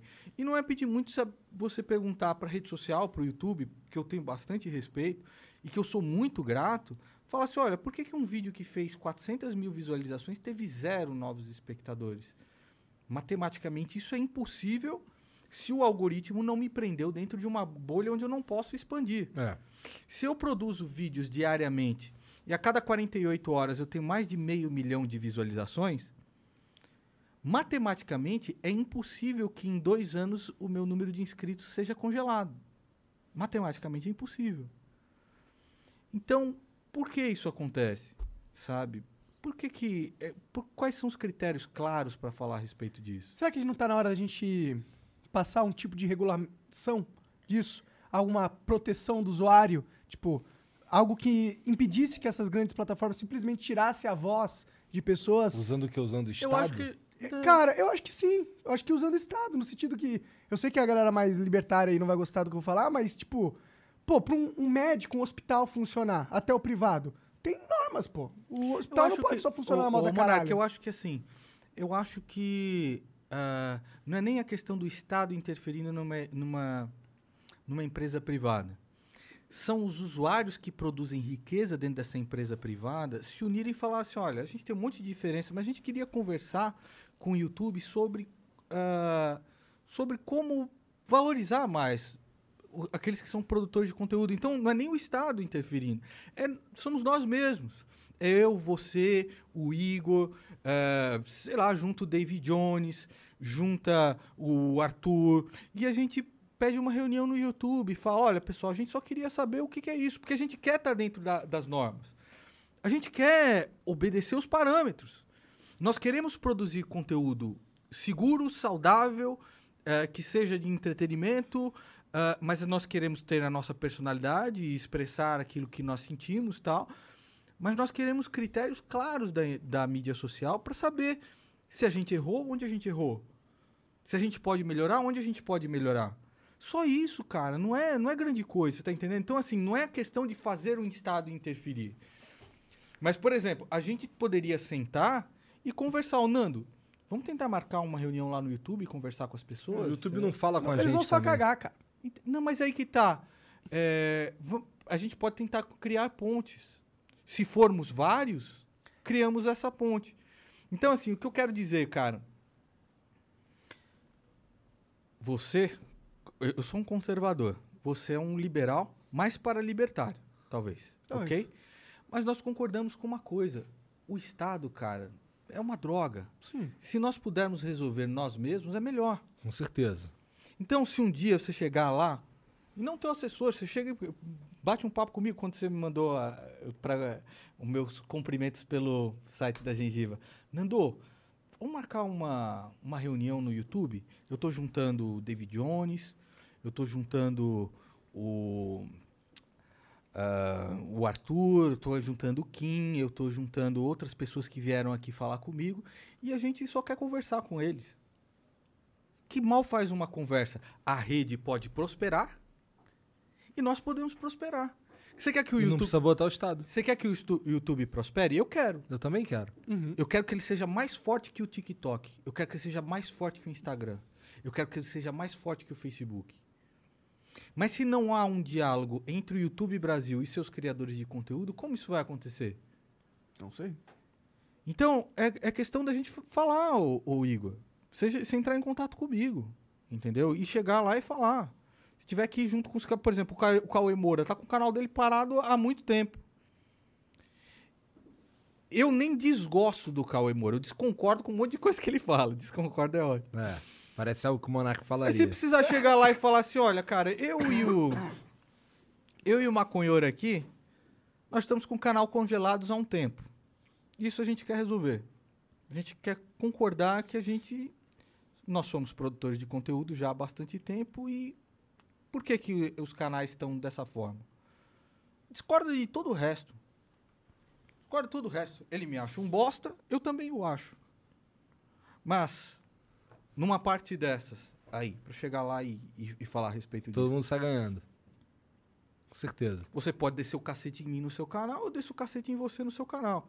Mas a gente pelo menos sabe qual é o critério do YouTube a respeito disso.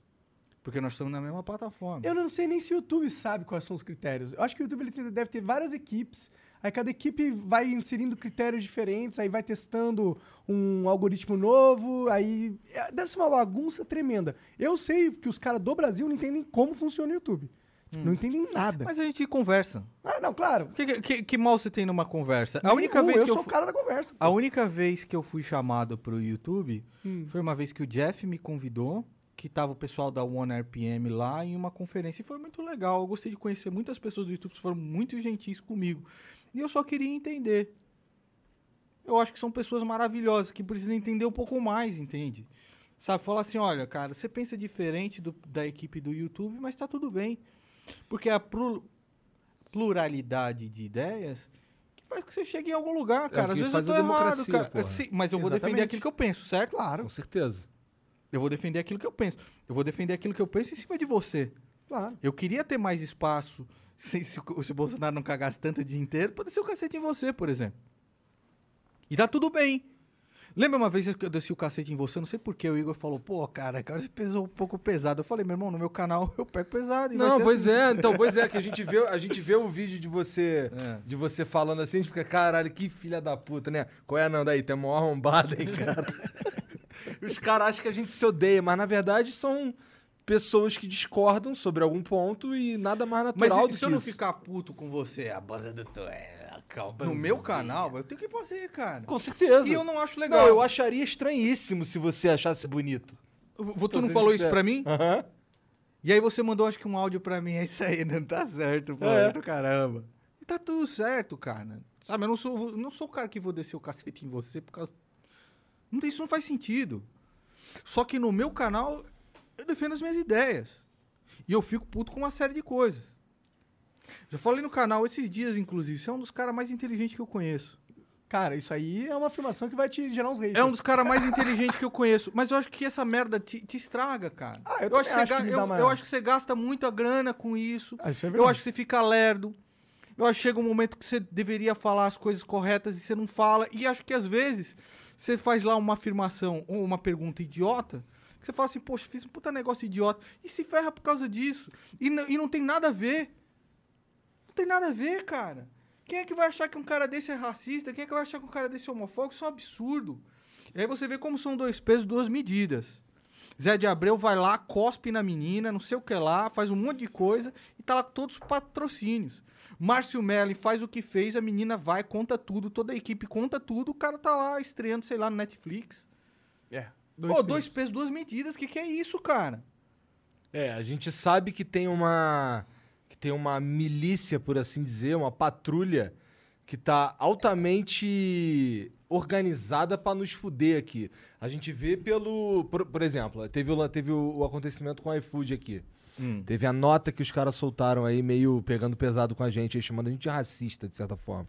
Que E- triste, mano. É. Nada a ver. E logo depois o site dos caras vai pro espaço. Quer dizer, eles são hackeados, não sei E você viu que a galera. É, é- esse é o problema, Monark. Você vê que essa galera aí nojenta, o que colocou no site do iFood é completamente recriminável. Não, É, Os caras são imundos. Não, eles não têm nada a ver com a gente. É, é lógico que Sim, não. sim. né? Ninguém nem acha esse tipo de coisa. Não, tem Só que muita aí- gente que acha. É. tipo Mas aí que tá. A, a militância quer te colar. É, exatamente. Sim, E porque eles estão organizados pra isso. Ela precisa do bandido. E eu falo que Vocês as são os- duas militâncias querem nos colar. Vocês são. Ah, Uma quer colar pra que a gente é o vilão e a outra quer falar, não, eles são da nossa. Tá ligado? Bem-vindo ao, mundo do Nando Moura. Pois é, foi o que eu te falei. A gente tá vivendo um pouco do teu mundo agora, cara. Porque é uma galera Não é um mundo mentindo. muito Te- pacífico. teve um, saiu no Brasil 247, eu até printei, porque depois eu fui. Essas Perderam paradas. processo contra mim, mas É, aí, vai lá. eu printo tudo esses bagulho aí que eu vou vendo pra depois a gente tomar o que tem que fazer, o que tem que fazer. Porque, né, vai que eles deletam aí depois e fala que não fez. Que. O, o Brasil 247, por exemplo, postou lá um. ba- Postou exatamente o seguinte, ó. Eu tenho bem aqui. Um bagulho, cara, assim, eles não dizem que foi a nossa galera, mas é muito como se fosse que tivesse hackeado o. É tipo, após o Flow perder aqui, patrocínio, ó. bolsonaristas hackeiam o iFood. Bolsonaristas hackeiam o iFood após o Monark perder o patrocínio. Aí, lá pro final, invasão do iFood ocorre depois que o aplicativo cancelou o patrocínio ao apresentador Monark do Flow Podcast por publicações consideradas racistas. Ou seja, ele não falou que foi foi a gente, mas ele deu total a entender que foi a É, gente. mas o Brasil 247 é assim. Eles são perversos. É um blog, pra mim, um blog sujo. Acabou de perder um processo Tão comigo. sujo quanto o Que eles Terça Livre, não é? tão sujo quanto Terça Livre. O, o Terça Livre é o Brasil 247. Eu não posso dizer que é de direita, porque esses caras não são de direita. Mas dessa turba idólatra e cretina. O Terça Livre é isso. E se eles puderem arrancar a cabeça dos seus. ah, figurativamente, tá? Dos seus inimigos políticos, eles o farão. Quantas vezes você viu Alan dos Santos pedindo a cabeça de jornalista, de Danilo Gentili? Quantas vezes, cara? Quantas vezes? Se eles puderem arrancar a cabeça das pessoas, eles arrancam. Então são duas turbas nojentas, essa militância imunda, cara. O, o conservadorismo político, ele não é militante, ele é individual. Ele preza pelo individualismo. Ele tenta resgatar isso. Essas esse povo perdeu isso. Eles querem participar do grupo. A mentalidade do grupo é sempre burra. Exatamente. A mentalidade de manada é sempre burra. É sempre medíocre. Né? Se eu ainda tenho relevância, cara, depois do desligamento, acredito eu, do próprio YouTube, é que você pode falar o que você quiser, cara, mas você vai falar o seguinte: o Nando Moura é ele mesmo. Não é diferente. No canal. Não, é isso que eu admiro fora. em você, inclusive. Eu até te falei lá, seria muito estranho se você, tipo, se você falasse diferente no teu canal, porque aí não ia ser o nome do Moura. Exato. E é isso que a gente precisa hoje em dia. A gente precisa de pessoas que sejam elas mesmas. Porque a gente tá cansado de olhar pra alguém e ter que decifrar o que, que ele tá falando. Será que ele tá falando isso porque ele quer isso? Quando alguém fala e você vê exatamente o porquê ela tá falando na cara dela, se sente que é verdadeiro, você não tem que ficar processando e. Qual a primeira coisa que eu falei quando eu cheguei aqui? Sei lá o que, que foi. Vai lá, tenta lembrar. Cheiro de maconha do caralho. Que merda. Então, você sabe exatamente o que eu penso do seu lugar. Entendeu? Eu não tento disfarçar isso. Eu acho ruim. Entendeu? E muitas vezes você é, você é crucificado por falar o que pensa. Eu acho Toda que hora é, você é toda hora. O próprio Martin Luther King diz, né, cara? É... Pra você ter inimigos, basta, basta você falar o que pensa. As pessoas que não são criticadas são as pessoas que não fazem nada, que não mudam nada e que não têm opinião sobre nada. Essas pessoas não são criticadas. Aí é fácil. É uma posição cômoda nesse mundo. Só que essa é uma posição que eu não quero ter. Uma posição que eu não quero ter. Eu quero pensar exa- o que eu. Você está entendendo? No meu, no meu espaço eu vou pensar o que eu acho. Você tem o direito de discordar, mas você está entendendo que no meu espaço eu tenho o direito de falar o que eu penso? Com certeza. E eu vou falar aquilo que eu penso, não é o que você pensa, não é o que outro cara. E se às vezes eu tiver raiva, pô, aquele Matuê lá, cara, é triste, cara, o moleque é triste, né? Então, por exemplo, você fica com raiva do moleque daquele, pô, a banza louca lá, e você vê que o moleque, ele sabe que a própria música dele é uma merda. Ele sabe que a música dele é ruim. E ele fala, eu faço isso aqui pra vender. Pra vender disco, pra vender não sei o que lá. As letras são horríveis, são degradantes. Eu duvido que a mãe do Matuê se orgulhe de uma música daquela. Você acha que a mãe dele se orgulha? Eu acho que a mãe dele se orgulha dele pra caralho. Não sei se se orgulha da. Mas e da letra das músicas? Ah, eu não sei. Então, não! Não! Honra pai e mãe. E aí o cara tava dando uma toda de marginal pra cima de mim. Eu falei, meu irmão, minha conversa com você na delegacia. Eu vou pegar você pra dar um rolê e tal. Que nem como se ele fosse um mafioso do PCC. Eu falei, meu, meu- minha conversa contigo, camarada, é na delegacia. Aí com essa de, de ameaça pra mim. Aí tá aí, ó. Foi assaltado esses dias essa porra. Roubaram o. Foi o- assaltado, mas pegaram todo mundo que assaltou ele. Mas se fudeu. Mas pegaram lá o apartamento do cara. Quem é que quer passar por isso? E É, aí quem vai quer querer dar- pagar uma de marginalzinho? Pra quê? Pra quê? E aí tem uma, uma molecada, tava lá, né? Um menino lá de 10 anos de idade. Tava um menino de 10 anos de idade, filho do cabeleireiro do, do, do Júnior aqui, ouvindo um negócio lá, é, bucetão, que não sei o que lá, porque não sei o que. Só putaria, cara. Uma música imunda. Uma música imunda. Quem é que não sabe que é uma música imunda? É um menino de 10 anos de idade com isso. Eu não quero mais ver. Eu, eu, não- eu fico doente, cara, de ver uma criança de 6 anos de idade pegando essas músicas do TikTok, as letras mais imundas que você pode imaginar, e a criança dançando e cantando. E virou normal o bagulho. E eu, se eu reclamo disso, eu que sou errado. E o cara ainda me chama. Eu vou dar um rolê pra ver não sei o que lá. Como se fosse o marginal do PCC pra me apagar. Eu dou uma bifa na orelha de um merda desse, cara, você vai ver. Então, assim, cara, olha. Caralho. Sabe, sabe? Mas que mundo Ô, bosta, tu sabe que aquele cara. vídeo que tu fez lá falando de, de nós com, com o Matuê Ah. fudeu a gente, de certa Por forma?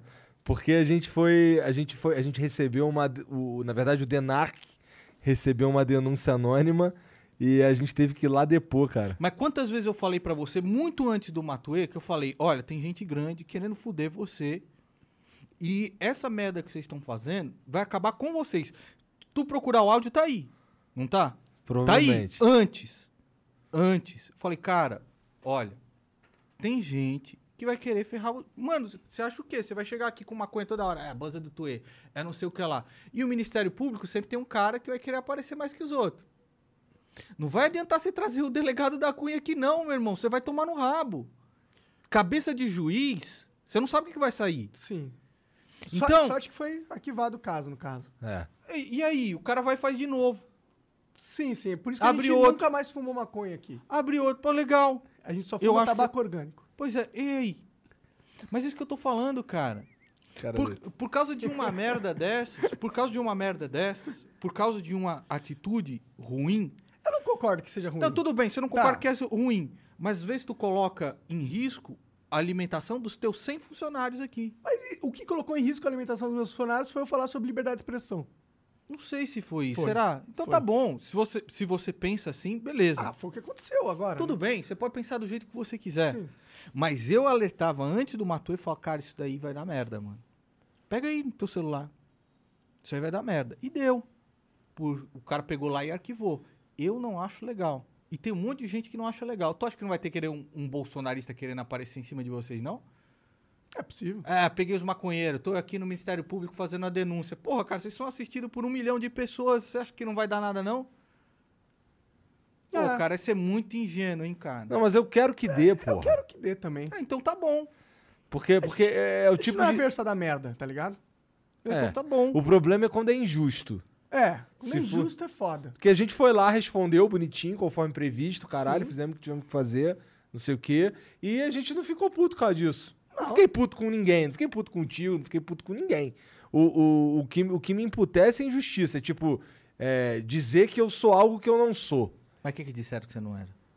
Disseram que eu sou racista. Ah, isso é absurdo. Isso Disseram que eu sou homofóbico. Tá é ligado? absurdo. Então, esse tipo de. Tu é co- até meio negão. Eu não sei, cara. Porque assim, depende da, da narrativa, do ponto de vista. Entendi. Se olhar assim, mais ou menos assim, aí eu sou, eu sou mais preto. Você senão... tem traços. uh, senão eu Seu sou nariz não é um nariz de branco, né? Não é um nariz afinadinho e tal. Não, tudo bem, mas, Normalmente a gente correlaciona. mas assim, eu sei, eu sei que eu não sou preto, entendeu? Se você não é negão, você não é um cara. Olha, quando eu tava estudando na, na Holanda, é, o pessoal do conservatório fala assim, você tem meio um, um, um sangue meio africano, né? Eu falei, não, acho, acho que não. Não, você tem um nariz mais... Eu falei, é porque quando você olha a pele dos. Mano, parece. eh, Sabe? Você vê a- as veias assim, as, Aham. do- da, da meio galera. roxo, meio verde. E é, e eu já era. eu- eu- Os caras falam assim, ah, meio africano, mas se for. Daí? É. Tu tava na Holanda? É. Tu vai fazer o que na Holanda? Fui estudar lá. Foi fumar a banda do Conservatório de? Rotterdam. Não, todo mundo fala isso. todo mundo fala isso. É. Mas eu fui estudar lá no Conservatório de Rotterdam. Faz tempo? Faz muito tempo, 2002. que você Trabalhava foi no estudar lá? Música. Ah, música. Eu estudava, eu trabalhava num restaurante chamado Leipzig, que ficava perto da ponte de Rotterdam, e eh, tentava estudar no conservatório de lá. Então, assim, cara, eu acho isso uma questão tão. Eu acho uma questão absurda, cara, se chegar pro cara e falar assim, tu é racista. Que, que absurdo é esse? Ainda mano? mais uma empresa gigantesca como o iFood. Que né? absurdo é esse, você tá entendendo? Porque quando o iFood fala, ele fala pro Brasil todo isso. É. E com a chancela de uma empresa gigantesca. É, Pô, a gente uma- tava na página inicial do Google, o UOL, por tá aí ligado? vai, é, né? E tipo, isso aí não, não tá certo, mano. Não importa que você é Microsoft, o Google, você é bilionário. Você não pode chamar alguém inocente, racista e foda-se. Hum. E foi o que aconteceu. Eu acho a mesma coisa, que nem eu falei no vídeo. Eu acho absurdo te taxar de um negócio como esse, você tá entendendo? Mas hoje a galera taxa qualquer merda. Foi uma pergunta imbecil. Uma pergunta completamente imbecil. Sim, dado ao, ao cenário político. Tá, você tinha fumado alguma merda antes de postar aquilo lá? Ah, eu tava fumando. e ele fala que não pode depois, né? Porra! Não, o Monark, ele só. tu- Quando ele tá. Quando ele tá sóbrio, ele arruma briga. Quando ele tá chapado, ele arruma cancelamento. Yeah. É, no, no caso da- da- de- de- desse agora, ele tava conversando com um advogado e ele fez uma pergunta que podia ter sido melhor formulada, com Com certeza. certeza. E, e, e por causa disso, um salto lógico fudido, e aí deu no que Sim, deu. sendo que o primeiro post eu falei, o que faz o crime é o ato, não a opinião. Isso meio que tá certo, né? Eu não sou Que advogado. Não, não, porque se- dependendo da sua opinião. Mas você tem que ter um ato. é, Tipo, falar seria um ato, no caso. Sim, se você expressar uma opinião absurda, entendeu? A respeito de um irmão seu, não interessa a cor da pele do cara. Nós somos filhos eh, feitos criaturas de Deus e com a possibilidade de nos tornarmos filhos de Deus mediante ao Filho Jesus Cristo. Assim eu acredito como cristão. Todos nós. Não interessa só se é verde, se é, eh, parece branco, se é pardo. Então, é, é, agora, se você dá uma opinião menosprezando essa pessoa, se você dá essa e publica menosprezando essa pessoa por causa da cor da pele dela, isso é um absurdo. Com certeza. Isso é imundo. Com certeza. Isso é, é, é, degradante, cara. Sim. Eu acho que é uma pessoa que. Então, assim, a própria pergunta ela é estúpida. A pergunta ela é estúpida. É porque, na verdade, tipo, A pergunta que você fez é estúpida. foi com certeza estúpida, dada a repercussão também, né? Mas poderia ser só uma pergunta inocente também. Poderia ser.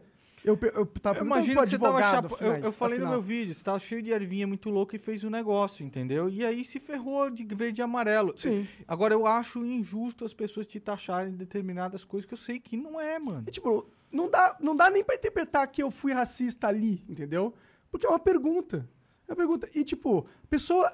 E o que, que é uma opinião racista? O que, que é considerado uma opinião racista perante a lei? Porque, por exemplo, tem pessoas que têm aquele racismo estrutural, tipo, chega assim pra uma pessoa, ah, seu cabelo é meio feinho, né? Porque ela tem um o cabelo mais, mais crespo, por exemplo. Isso é, é racismo, certo? Pode ser considerado. Cara, eu acho que é o seguinte, cara. Eu acho que as pessoas elas têm que se enxergar como seres humanos. Uma, você não pode, você não pode se colocar dentro da, da outra pessoa para saber o que, como ela se ofendeu ou não. Você tá entendendo? Isso- isso- esse, Então, é- exemplo, esse é o problema, eu, inclusive. eu- eu não consigo me colocar na, na, na situação. Na, na- eu não consigo encarnar dentro da pessoa para saber se aquilo realmente ofendeu. Então, é, no meu canal, desde sempre, cara, desde o vídeo 1, isso é uma não questão para mim. É uma não questão para mim. Sabe? Ah, pô, eu sei lá, cara. É uma não questão. Como a, que a a cor da vai pele é uma coisa absurda, Ah, cara. O, o- o jeito do cabelo, o meu cabelo também é, é, é todo crespo, entendeu? Eu prendo ele aqui, mas é crespo também. Sabe? A Sabe, minha mas barba é esse- toda Mas enrolada. isso nem é o ponto da questão. Não, pô, eu, eu acredito, eu, assim como nós, eu acredito que você é uma pessoa que sempre tratou todo mundo bem, igualmente, independente da aparência. Entendeu? A questão é. Não, por exemplo, você, é um, você é um- tem um- parece um maconheiro sem vergonha. Então, assim, eu já falo assim, maldito. Você acertou, cara. acertou, acertou mesmo. Mas, tipo, o meu ponto é: se a gente ah, é, prende todo mundo que é racista, ou que fala alguma coisa que possa ser considerada racista, isso não pode se tornar um problema, porque existem várias coisas que podem ser consideradas racistas, tipo essa parada do cabelo, entendeu? Mas eu já ouvi muita gente falando isso. Eu sei que tem muitas pessoas que têm, que têm essas ignorâncias. Agora, se a gente passa uma lei que a gente pode prender alguém, entendeu? Porque ela falou alguma coisa que pode ser interpretado como racista, eu acho que a gente tem um problema, porque essa lei ela vai ser utilizada para caçar os inimigos políticos. Vai virar a mesma coisa que eu estou passando hoje. Eu tenho que ah, é, pensar mil vezes antes de postar alguma coisa, porque tudo que eu postar que possa ser interpretado como algo errado, vai ser interpretado como algo errado e vai ter punições, na minha opinião. Entendeu?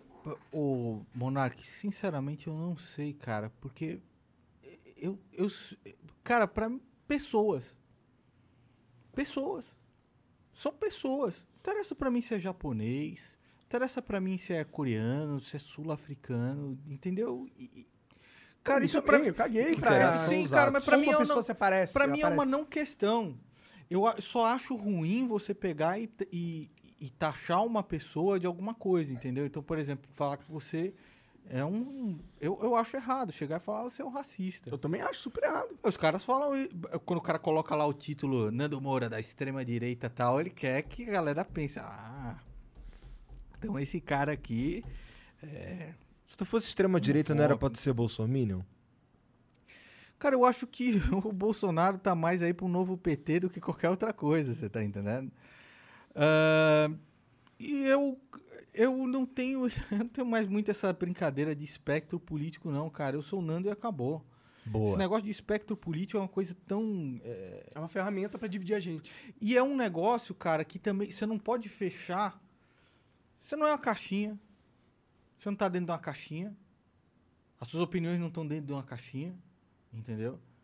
A solução de mundo não tá dentro de uma porra de uma caixinha. Uhum.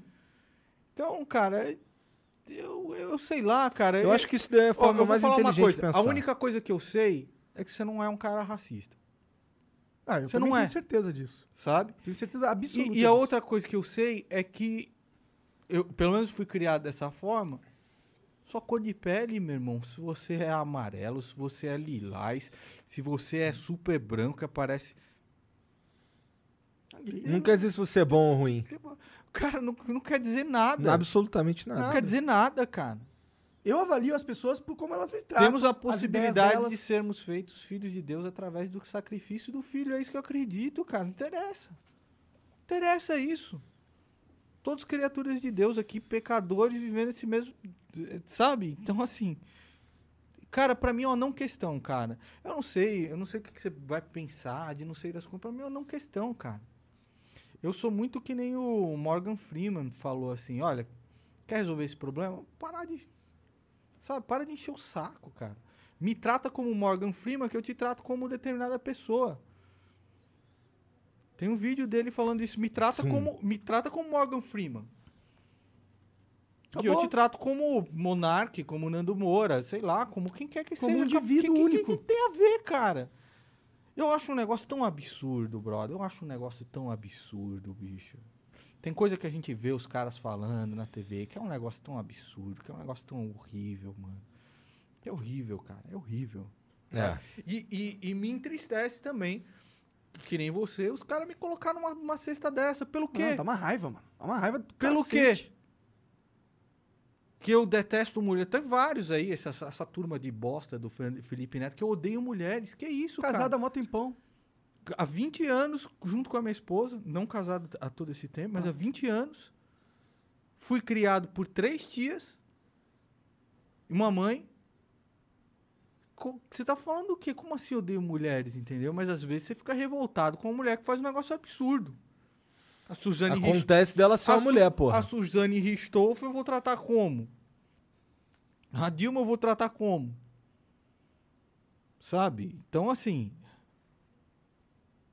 é- é, eu acho que essas questões de sexo e de pele são absolutamente irrelevantes quando você está falando de uma canalice de uma determinada pessoa. Sim, só porque ela é mulher ou qualquer outra coisa não invalida qualquer ato errado que ela fez e passível de crítica. Total, mas é é que hoje em dia é, tá virando. Tá loucura, você não pode dar mais opinião hoje em dia. Não pode, cara, você não pode mais ter opinião. Hoje ou você se Fazer adapta... as piadas, por exemplo, as piadas que nem Atrapalhão fazia, eles junto com o Mussum, eu achava barato. O Mussum é engraçado demais, cara. E as piadas dele são incríveis, sabe? E eu acho zoado a galera enxergar isso como, sei lá, é, como uma questão como essa, uma questão pesada como essa. E não é, eram, eram três caras ali brincando um com o outro. E o Mussum fazia um monte de brincadeiras a respeito disso. E tudo bem, todo mundo dava risada. O Hélio de la Penha, do Cacete e Planeta, sabe? Agora, não dá pra negar também que existem pessoas que ah, querem odiar uma outra pessoa por alguma razão. Sim. E, e- e- e eles também podem travestir essa, essa, essa raiva que eles têm por outra pessoa de, sei lá, Falsa de, moralidade. e de piada e É, de ah, sim. liberdade de expressão também. Preciso. Sim, sim. É, o problema da liberdade de expressão é que sempre quando a gente quer defender ela, alguém fala alguma opinião que é merda e fala, ah, você vai defender essa opinião? Não, eu não tô defendendo opiniões merdas. Eu só tô defendendo que elas sejam ela, é, passíveis de serem expressadas. Não opiniões criminosas, mas opiniões merdas. Pessoas burras e ignorantes, elas têm que poder se expressar até para que a gente possa falar, mano, aí, tu tá sendo meio burro e ignorante aí, cara. O negócio é assim ou assim, não. Se a gente cria uma sociedade que todo mundo que fala alguma coisa burra ou ignorante é presa ou é punida, o que, que as pessoas vão fazer? Não vão É, falar ninguém nada, tá não vou fal- perguntar É, nada. Mas eu acho que não, não, não é nesse extremo, sabe, Monark? Eu acho que gente tá indo pra esse extremo. É, bom, é, Não teve aquele. é, eu sei que ele fez uma merda, tá? Mas teve um deputado bolsonarista que perdeu o, o mandato por fake news. Porque ele fez uma o denúncia. Daniel Silveira lá? Não, não é o Daniel Silveira, não. É um outro cara aí. É, o, foi o primeiro cara caçado por fake news no Brasil, entendeu? E foi votado por meio milhão de pessoas, era deputado federal. Ele eh, fez uma denúncia que acabou sendo falsa, falou que as, as urnas tinham sido fraudadas, que tinham pessoas falaram que tinha, eh, que tinha apertado lá e tinham visto um erro. Ele apresentou essa denúncia, o Ministério Público foi lá, recolheu as, as, as urnas, testou, viu que não tinha nada. Aí passa-se alguns anos, ele é julgado por ter feito essa denúncia falsa e perde o mandato por causa disso. Tipo, por mais que eu seja, eu, eu acho errado alguém fazer uma denúncia que ponha em dúvida a, o quão bom são, é, o quão válidos são as nossas eleições, eu acho que é perigoso fazer esse tipo de afirmação, de pôr dúvida nas nossas eleições, mas eu eu acho, acho que não. Eu acho que você deve questionar todas as coisas do governo. com certeza. Entendeu? Eu acho que você deve questionar.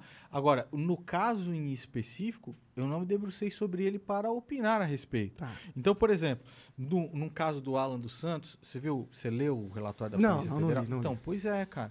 Então, que você que se fa- de- que que fala exatamente? de- Então, Ah, não. como eu te falei, lavagem de dinheiro, Sim, sim. tentativa de rompimento da ordem institucional junto com um, um militar, sim, junto com o presidente da República, junto com os filhos do presidente da República.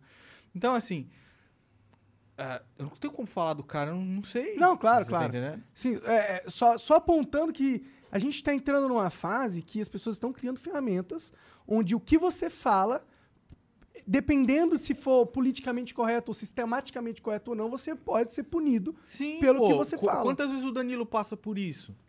Pô, com certeza. Quantas vezes o André Guedes pala- passa por isso? Com certeza. E aí você vê as militâncias seletivizando um rótulo para taxar você.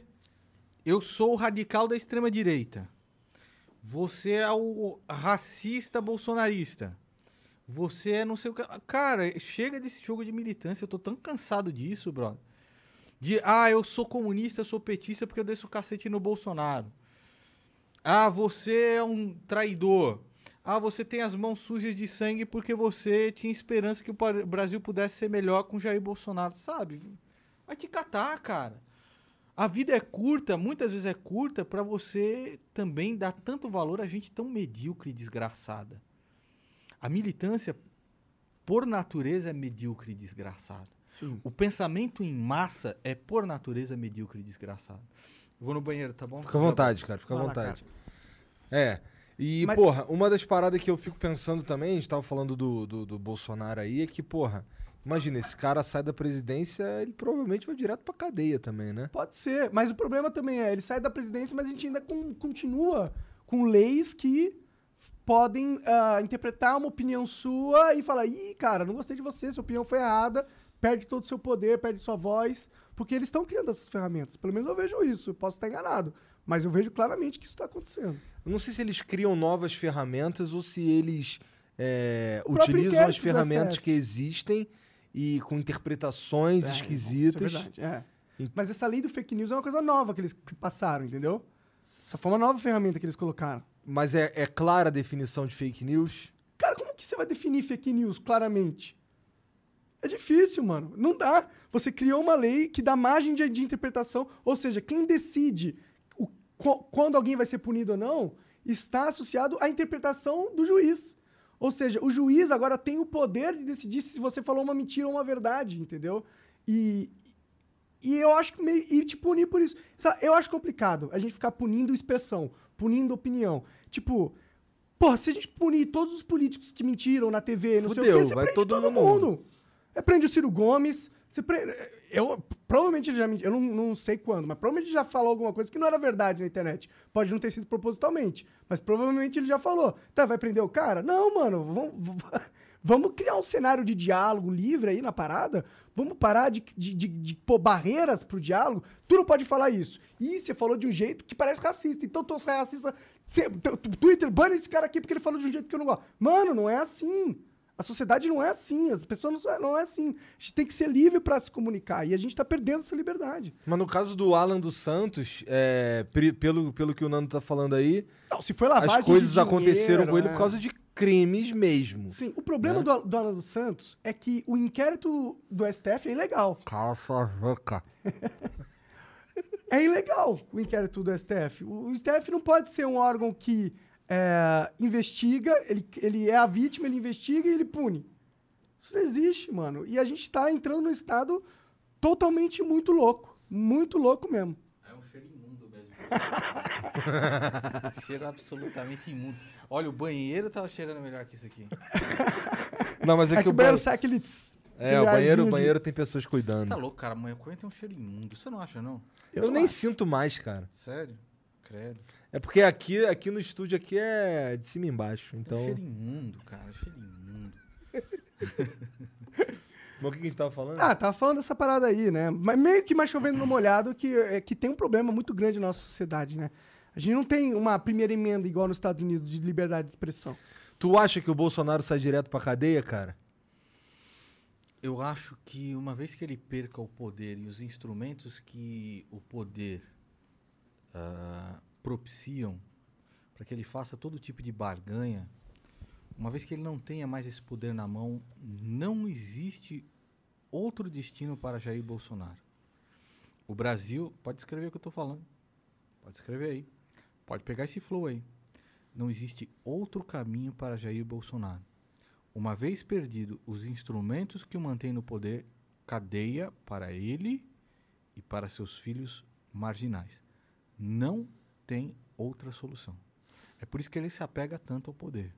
Ele finge lá, coloca outra aqui. Tá fazendo de tudo para ser reeleito. Tá estourando o teto de gastos. Quando deu bilhões para o fundão eleitoral, estourando o teto de gastos para poder se manter comprando voto. Ele mesmo falava, Bolsa Família é uma compra de votos. E aí ele está mudando. O programa do Jair Bolsonaro, o programa de governo de Jair Bolsonaro consiste no seguinte: fazer tudo que o PT quer e mudar os- o nome dos programas que o PT criou. e que o Fernando Henrique criou antes que o PT copiou. Bolsa Família. né? Ah, então, o desgraçado. Não é cara, mais minha casa, minha vida. É o É. quê? Agora é. É, Auxílio Brasil, negócio Brasil Verde e Amarelo, sei lá. É alguma porra assim. Ele vai criar qualquer coisa. Então, assim, ele quer comprar votos. Ele quer isso. Porque ele sabe que uma vez que ele perca os instrumentos que o mantém no poder, pode, mas você pode não gostar de mim, cara. Você pode discordar de tudo que eu falo. Mas escreva um negócio. Isso aqui é só não negar a gravidade. Uma vez que Jair Bolsonaro saia da cadeira da presidência da República, ele vai ser preso e diferente do Lula, que construiu a sua rede de apoio né, ah, institucional, Jair Bolsonaro será preso e ficará lá. Nem Dias Toffoli, que é o seu maior aliado hoje, o salvará. É, isso é uma parada que, que o Monark fala bastante aqui sobre a diferença entre Bolsonaro e Lula. É que como o Lula é muito mais hábil no em usar a máquina pública do que o Jair Bolsonaro, que ele não é, é, inteligente o suficiente para um ladrão de É galinha. que o Lula né? foi o Lula foi muito sutil. Ele foi ali devagar, a imprensa era muito letárgica. E o Bolsonaro ele é burro até nisso, você tá entendendo? Então, por exemplo, o cara, ô Moro, dá uma, dá uma polícia federal pra mim, Moro, só do Rio de Janeiro, tá ok? Porra, mano. Você é burro, hein, mano? Você é burro pra caralho, hein, mano? Você é burro pra caralho. Desculpa o palavrão, falei pro falei pro Júnior, não vou falar palavrão. Mas você é burro pra caramba. Por que você é tão burro, cara? Você ainda manda um WhatsApp pro cara. Aí, ó, Moro, a Polícia Federal é em cima dos meus filhos. Não, presidente, isso aqui é uma outra coisa, não tem nada a ver e tal. É mais um motivo pra trocar, tá ok? Eu só quero uma. Aí o cara vai lá, troca o negócio. O cara tira, tira o Moro e troca o cara. E cada vez que um, um delegado da Polícia Federal chega perto, ou do Ricardo Salles, ou do filho dele, ele vai lá e troca, cara. O que que falta pra esses caras que seguem Jair Bolsonaro entender, cara? Que ele é um, ele é um trombadinha, bicho. Essa ele é um criminoso é. burro. Ele é um trombadinha. Só que ele é um trombadinha usado como marionete pelos grandes mafiosos do país que nos assaltam desde a época de Cabral. O problema não é o roubo de galinha. Mano. Quanto que foi aí? 20, 20 conto? 20 milhões aí? Eu pago pra você, mano. Tá aí, ó. Dou pra você. Não, tá aqui, eu, eu ressa- vou ressarcir os cofres públicos. Eu, Nando Moura, vou ressarcir os cofres públicos pra você. Não, não, não, não. O problema é que isso faz com que ele se torne uma marionete do próprio sistema. Esse não é o problema. Rachadinha lá, isso aí é só a ponta do iceberg. Quanto foi de emendas discricionárias? Você sabe? Cara, é foi? isso, isso daí pra mim, eu acho que isso devia. Isso, bom, número um, não podia ser possível, porque isso é muito claramente a é, compra de voto, assim, mas é uma compra de voto legalizada. É. algo que, na minha opinião, é, é, é um dos instrumentos mais sujos que tem no sistema. É esse lance de você dar dinheiro, você dá umas emendas pros caras. Eu não faço ideia de quanto foi, mas eu tenho certeza que foi muita grana. Hum. Quanto foi, cara? Cara, é, foi acima de 43 bilhões de reais Cara! de emenda discricionária. E mais, né? Você teve lá superfaturamento, tratolão, cara. Puta, esse Então, assim, tratolão. cara, é um dos maiores escândalos de corrupção feito dentro das linhas de de- da Constituição já vistos, que vai propiciar o estouro do teto de gastos. E com o estouro de teto de gastos, você tá vendo, cara, o que vai acontecer. A economia do Brasil, Brasil não se sustenta, cara. É, aí a gente entra naquele papo do que é legal e do que é moral. Porque esse lance da- das emendas aí, ele apesar de ser legal, ele claramente é imoral. E ele não- falou que não faria. Antes de você entrar no lance de imoral, essa foi uma promessa dele durante a campanha. Em diversos vídeos, na minha casa mesmo, na minha frente, olhando pra mim. Ô Nando, se tiver que fazer isso aí, eu não quero. Se não tem outra forma de governar, pra mim não. Tem quantos vídeos? E você mostra pros caras que gostam de Jair Bolsonaro. Tá aqui, mano. Quem precisa mais pra você, cara? O que, que precisa mais pra você? Se o cara tá fazendo tudo que o PT quer, se não o PT volta, o que é que a tua vida melhorou, cara? O que é que a tua vida melhorou? É, ele se apaixonou pelo poder, quer ficar ali, né? E as pessoas. E as pessoas, por terem uma crença de que ele é o Messias, de que ele é o anticorrupção, são imunes a fatos. Você manda o fato pra galera. O fato é esse, cara. Olha, fato, fato, fato, fato, fato. E não interessa. O cara não ouve. O cara ouve, mas não escuta. Sabe? Então, é cansativo, cara. Eu oro muito pro Senhor que possa mudar a percepção dessas pessoas. Porque não tem tempo mais, cara. O Brasil já. já a marcha pro precipício, ela já foi feita. Agora é queda livre. É tentar se segurar em alguma coisa. Tentar se segurar em um, um pedregulho, em uma raiz, qualquer coisa. A gente tá caindo. Não é mais indo pro precipício, já foi. Nós estamos caindo. Agora é tentar segurar em algo. É. Sabe? Então, assim, se as pessoas não acordarem, cara, se as pessoas não colocarem freio na loucura que é Jair Bolsonaro, tem, cara, não tem solução, cara. E isso que a gente tá falando aqui de várias paradas e a gente falou bem pouco do- de como ele tratou a pandemia, que é essa catástrofe que rolou aí nos últimos anos. Cara, isso aí. Por isso que a gente quase não falou disso. É, Pois é, a gente tá falando. Nem fala. Cara, isso aí é, é terrível, né? Você veja. Eu acho que. Nem se eu tivesse o meu pior pesadelo em 2018, meu pior pesadelo. E a gente pensa, né? Porra, cara, esse cara aí vai fazer um, pode fazer um monte de cagada. Mas nem no meu pior pesadelo eu podia imaginar que ele fosse tão imbecil assim. Porque, cara, nós temos a maior rede de vacinação, talvez do mundo. É. A nossa saúde é uma merda, mas pelo menos a nossa rede de vacinação é uma das maiores do mundo. Por sermos um país continental, as melhores vacinas do mundo foram ofertadas primeiro ao Brasil. Primeiro. Tá aqui. Ele poderia ter saído dessa como um herói, cara. Podia mesmo. Como herói. E acabado com a narrativa por, da por esquerda. mais que você, por mais que você deteste o cara, mano, o cara fez tudo errado, cara. O cara é um herói, mano. O cara, quanto, pô, cara, ele fez tudo o que tinha pra fazer, mano. O que que o cara faz? Não dá pra acreditar, cara. É sério, mano, não dá pra acreditar, brother. Tu, acredita, tu acha que ele é burro ou genocida? Não cara? dá pra acreditar. Eu acho que a, a, a burrice dele levou à morte de muitas pessoas. O genocídio é uma palavra ah, que tem uma semântica muito forte. Sim. Então é uma palavra que ela deve ser refletida ao ser utilizada. Tá? Ela tem uma Não semântica pode ser usado levianamente, você disse. Até uma, pa- uma semântica muito forte. Mas o que esse desgraçado fez não se pode le- negar. Levou à loucura muitas pessoas, levou à desinformação muitas pessoas, e o resultado dessa mentira foi morte. Muitas mortes. Quantas? Você não sabe precisar. Porque as mortes não foram a varejo, elas foram no atacado. Uhum. Quando ele chega e lê um negócio desses, cara, quando um tal do, do Baby Beef do mito, o Nicolas Gadeira, que é líder religioso lá, sei lá de onde é que ele tem a igrejinha dele, ele fala, não vou me vacinar e eu estou junto com o mito, ele incentiva as pessoas a fazer esse tipo de coisa. Uhum. O problema não é esse. O problema é as pessoas duvidarem de todas as coisas. Uhum. O problema é as pessoas irem contra as medidas sanitárias do próprio Ministério da Saúde. Do próprio governo Ele mesmo, né? sabota o próprio Ministério da Saúde, cara. Uhum. O Taishi chegou com um plano maravilhoso que seria o isolamento inteligente, nem horizontal nem vertical. Um plano, cara, que foi adotado por países de ponta, com uma grande inteligência. Ele rejeitou, cara. Jogou no lixo. Os e-mails da Pfizer foram 10. Ele jogou no lixo. Essas vacinas eram para terem sido administra a- a- administradas na população a partir de dezembro, cara. Se hoje você está vendo a, a curva de mortes caindo, foi o efeito de vacina, Com certeza. Sem dúvida. certo? Foi efeito de vacina. Por quê, cara?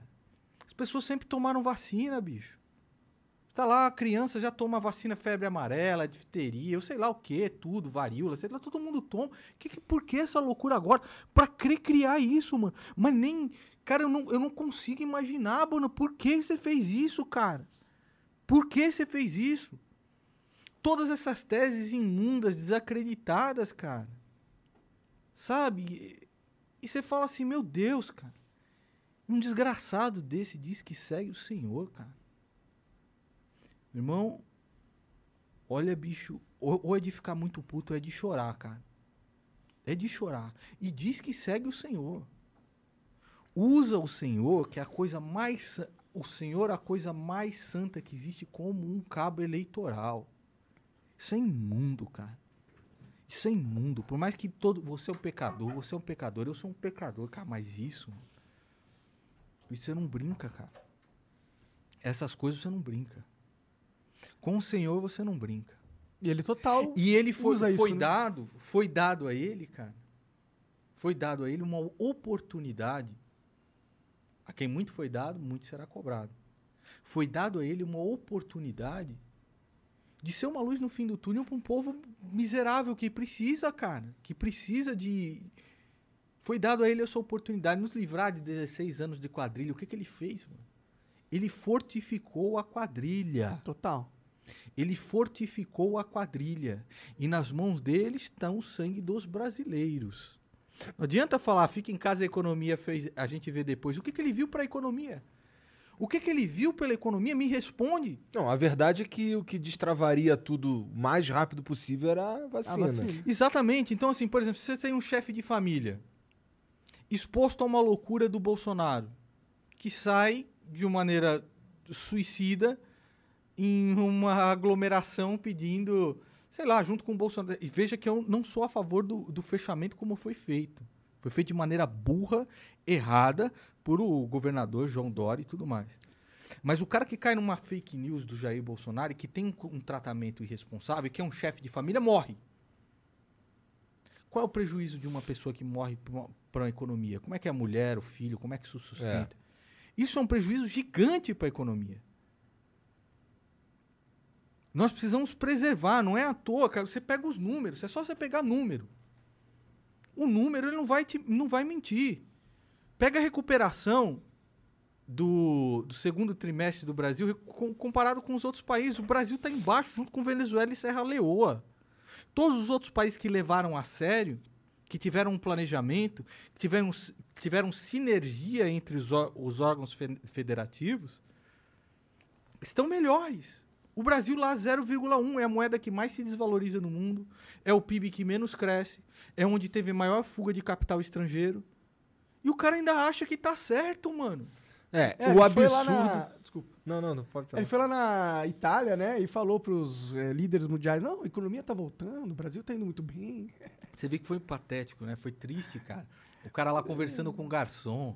Aí a equipe dele, pô, vai lá conversar pelo menos com o Erdogan. Aí o Erdogan falando, é, sei que vocês têm muita riqueza. É, Mais ou menos. Não tem muita riqueza, não. Tem o PT aí. O Erdogan, que PT, mano? O que você tá falando, seu, seu filho da puta? O que você tá falando? O Erdogan É, falou: a não Petrobras é o legal. lá. Ele não, a Petrobras tem que ver, é, É, problema. aí depois foi lá, os caras tiraram ele da foto e ele foi ver um sanfoneiro lá fazer o populismo, falar com 20, 20 velho lá em Roma, falar, é, tão mido mesmo e tal. Que, que merda, cara. E a gente pagou isso, mano. Pelo menos finge, tá ligado? Pelo menos finge que é, que é, Um estadista foda. que é um presidente, seu desgraçado. Pelo menos finge aí, cara. Mas aquele é do povo. o cara falou, foi falou com o Jim Carrey. Pei, pei, pei. Ele meteu Jim É- Carrey. é- é Ele falou com o Jim Carrey? é não, é que ele queria falar John Carey e falou Jim Jim Carrey. Cara, é patético, brother. É um negócio assim patético, sabe, cara? É patético, sabe? É... Ele é A altamente gente, a incompetente gente- mesmo. A gente sabia que era um cara burro, que era incompetente, mas a gente acreditava que ao- o cargo, a altura do cargo, pudesse, pelo menos que um pouco, dignificá-lo. Pouco, cara. Ah, eu tinha esperança que. É, Sabe? Mas não, cara, o cara é mais zoado ainda, mano. é, eu acho que. Sabe, cara, é- é- é- Técnico, é- lá. é- Você fala, você tá me tirando, mano. Pô, cara, qualquer um nadava de braçada, virava heró- herói nacional. O cara podia virar herói nacional, cara. Herói.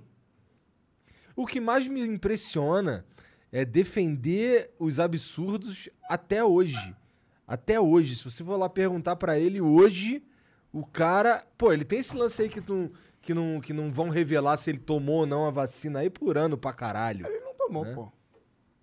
Na real, ele tomou e vai falar que não tomou. Por isso que ele não quer revelar. Porque se revelar que ele tomou, a base dele vai ficar puta com ele. Mas ele deve ter tomado, deve estar com cagaço do Covid, deve ter tomado pra se Sei, proteger. cara, o que esse animal faz. Mas é um Não é absurdo, possível. é um não é absurdo. você não tem que conjecturar o que este cara faz. O que nós temos que fazer é o seguinte, cara. Hoje o Brasil corre risco. Bolsonaro na presidência da República não é possível. Já foi provado que não é possível. Sabe? Provado e reprovado. É, E aí você tem essas pessoas. Provado novamente, não reprovado, perdão. E você tem essas pessoas que, por causa de uma crença e porque sentem pertencentes a algo. Isso é um sentimento, cara, que é muito forte no ser humano. Quando ele pertence a algo, sabe? Eram pessoas que não eram nada, que não, não tinham esperança de nada, e de repente elas pertencem a algo. Um grupo de velho no WhatsApp, um grupo de não sei o que lá. Ele não quer perder isso. Então, qualquer mentira que vomitem pra eles, eles vão acreditar. O colega lá do, do Júnior mesmo, cara, tava todo decepcionado depois do dia 7. Aí o mito e tal, o cara, pô, cara, isso aí foi zoado mesmo. Aí o Júnior chegou e falou pra ele assim: Cara, você quer apostar que hoje à noite você vai fazer uma ginástica mental e já vai defender o cara? Falou assim, na semana que vem. Aí O cara, na mesma noite, mano. O cara ouviu lá o Caio Pô, mas tu falou, tu O cara- ele que ele ia fazer É, aquilo e você ele quer fez. Você quer apostar que quando você ouvir um Alexandre Garcia, um Caio Coppola, um Augusto Nunes, um tranqueira desses, você já vai ter a, a explicação do porquê que o mito é animal? A estratégia do mito? É, você vai. Mas não deu, cara. Não deu três horas. E os caras caem. Eles estão lá para mentir. Eles estão lá para mentir. É dinheiro da Secom para mentir, para te enganar. Jovem Pan, Pingo nos Is, Constantino, Caio Coppola. Eles estão lá para passar pano para o governo. Essa é a tarefa deles. É criar uma ginástica mental para os malfeitos do governo. A tarefa deles. E quem não tá dentro dessa pato... E aí eles se valem desse sentimento de crença das pessoas. E agora eu vou fazer o seguinte, eu não gosto... de- Qu- Quanto tempo eu tô aqui? Uma hora e pouco. Tá. Uma hora e 44. Uma hora e 44? Seu tempo está acabando. Bah, a gente pode. É, vamos, vamos chamar de perguntas, mensagens é. então. Manda aí vai. que eu sei que vai que ter tem- bastante pergunta. é, É. Tem bastante pergunta? Uhum. Tem vídeo? Tem um vídeo, vou começar Manda aí. aqui. Então, pera lá. O Arthur Pô, ainda bem que tu falou, cara. É, pô. Bora? Vai? E aí, Nando, tudo bem? Ô, É, você falou hoje no vídeo que foi convidado para o evento do Podemos semana que vem. E aí, você vai ou não? Queria que você falasse também, já que você está com essa proximidade com o Moro, fala para ele ir no flow, fala para ele fazer essa rodada de podcast e fazer como o Ciro, que comunica com os jovens, assim como eu já ele vai fazer isso. Bom, tá super convidado aí. Vai vir aqui. Se ele vai entrar no jogo político, ele virá aqui. Ah, ok? legal. Ele virá aqui. Ah, talvez um dia ele vá lá em casa. Agora, eu acho que eu não vou, não, cara. Sinceramente, eu fui convidado, né? E eu falei, cara, se ele quiser, ele que vem aqui. Se o Moro quiser, ele que vem aqui. Chega. Eu fui na posse lá do Bolsonaro, tirei do bolso, paguei pra mim, paguei pro Vini, paguei tudo. Vou gastar o quê? 10 conto pra ir lá, Moro? Ô, Moro, é. Não, meu irmão, você que vem pra cá. É você que tem que conquistar o eleitor. É verdade. Tá? Então o interesse é teu, cara. Gosto mais de você agora, mais ainda. Porra. Eu gosto muito de vocês também. Pau no cu Embora às vezes não pareça. O BR brasileiro manda aqui. Nando Moura, você aceitaria serviço do Moro? O que nos garante que Moro não é mais um socialista fabiano? E o que acha da situação do André Mendonça no, no STF? Fala aí, cara. Você já leu alguma coisa sobre o socialismo fabiano? Eu não, não sei nem tá que porra é essa. repetindo? Eu também não sei o que é Porque é isso, não. engraçado, né? A galera falando de socialismo fabiano. Meu irmão, acho que nem o próprio Moro sabe o que, que é isso. Acho que você deve cobrar. Você deve chegar pro Moro e perguntar quais são as intenções dele a respeito de diversas coisas. É que, que, ele é pensa isso, que, que né? ele pensa a respeito sabe. de privatizações? É. O que, que ele respeita a respeito de pautas caras a nós? Então você deve fazer essa pergunta, você deve indagar. Agora, o que eu acho hoje, eu sou bem honesto com você. Eu só quero, cara, um galho para poder me agarrar enquanto o Brasil tá caindo do precipício. É só isso que eu quero. E eu vejo no Moro uma possibilidade. Tá? Nós não podemos ficar entre Asmodeus e Bafomé. Sabe quem é o Bafomé? Sabe quem é Asmodeus? Nós não podemos ficar entre Bafomé e Asmodeus. Temos que ter uma alternativa. O país merece mais, cara. As pessoas merecem mais. Eu concordo. Vamos, garra no Leviatã. Vambora, depois a gente cobra ele. Monstro não, fal não falta pra gente ir É. atrás. né? É, só tem monstro lá, né? O Rick Liberatori manda aqui, mandando só pra demonstrar apoio ao Flow. Parabéns por manter a coerência e defender a liberdade. Não concordo 100% com o Monark, mas acho muito nobre da parte dele. Nando, manda um abraço pros meus amigos hipócritas, Felipe Mazucato e Leonardo Vilela. Eles assistem você com a ervinha. Mas tudo bem. É Felipe e... Felipe e Leonardo. Felipe e Leonardo, um grande abraço pra vocês. Espero que vocês larguem isso. Senão vocês vão acabar como ele aqui. É, vai ser ficar assim, ó. Vai, ficar, vai perder os Não vai patrocínios. ser bom. né? E eu espero que vocês não gastem dinheiro com, com esse negócio. Mas se, se vocês fazem, né? vocês possam refletir a respeito do impacto negativo e positivo que traz a vida de vocês. Eu vou estar no meu canal sempre lutando por aquilo que eu acredito, cara. Pelas coisas que eu acredito. Eu acho que não faz bem pra vocês, entendeu? É isso. O Eduardo MR manda aqui. Salve pessoal. Nando, eu ganhei o carro do Arthur no Mamãe Turbinei. Sério? Que legal. Queria te convidar para dar uma volta, pois, por- pois curto muito Mustang também. Agradeço e salve pro meu irmão Ricardo e Fábio, que curtem você também. Salve pro Ricardo, salve pro Fábio. Cara, eu fico muito, porra, que contente, cara. E o carro do Mamãe Turbinê é legal pra caramba, hein, deu? cara. Entre em contato lá com o pessoal do site. Quem sabe a gente não faz uma brincadeira. Pra mim vai ser um prazer grande Maneiro. mostrar os carros lá em casa e vocês. eh, O convite continua de pé. Pois é, né? Né? Acabou que tu convidou faz o quê? Dois anos? dois É que deu uma pandemiazinha. Chama o rato É, deu lá. uma pandemiazinha. Chama o rato. Tá. E a gente vai brincar lá com os carros. Eu coloquei injeção agora no Mustang. Tá muito legal. É? cara. Tá muito legal. É. Eu peguei uma Mercedes SLK 200. Que carro maravilhoso. É, né, esse, e eu também dei uma mexida nele, tá andando pra caralho. Ai, que legal, cara. Eu fico muito feliz por você. Bebe que é uma delícia. Pô, obrigado, cara. Ele envelopou o carro. Ficou bonitão, ficou bonitão. Que bom. O Gato Maconha mandou. Na moral, a sua imitação do gengivão é nível Hermes e Renato. A primeira vez que vi, eu tava na biblioteca da faculdade e tiveram que chamar minha atenção de tanto que eu tava rachando. Bom pra caralho. Olha aí, vários maconheiros curtindo no Moura, né? Pois é, pois é. O Acriano mandou aqui. Aí, Nando, que mão é essa aqui? Direita. E se eu virar aqui? Tem como você recriar esse momento histórico do Flow? O que, que é é isso? que é? Eu não tô entendendo. Ah, tá. Ah, que- quando tu mandou assim. Que mão é essa aqui? Essa daqui é direita. E se, e se eu virar assim? Não, é porque é, a galera não compreendeu, né? Mas a verdade é que é o seguinte. É. A, su- a sua ótica, ela muda, correto? Muda, muda. Então, por exemplo, dentro da, na minha ótica, essa é a minha direita. Pra você, não. É diferente. Se eu girar a cadeira, você não vai ver direita, você vai ver esquerda. Certo?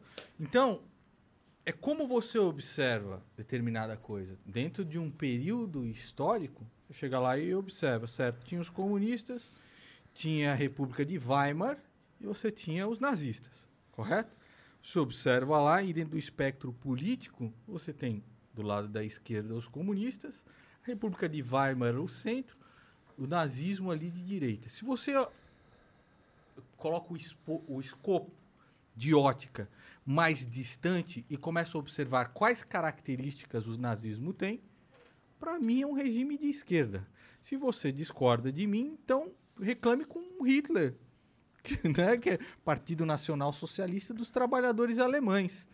Inclusive, pega aí o, o hino do nazismo, se tem alguma coisa mais socialista do que aquela merda, eu não sei o que que pode ser mais. Então, assim, tudo bem, cara, você discordar de mim.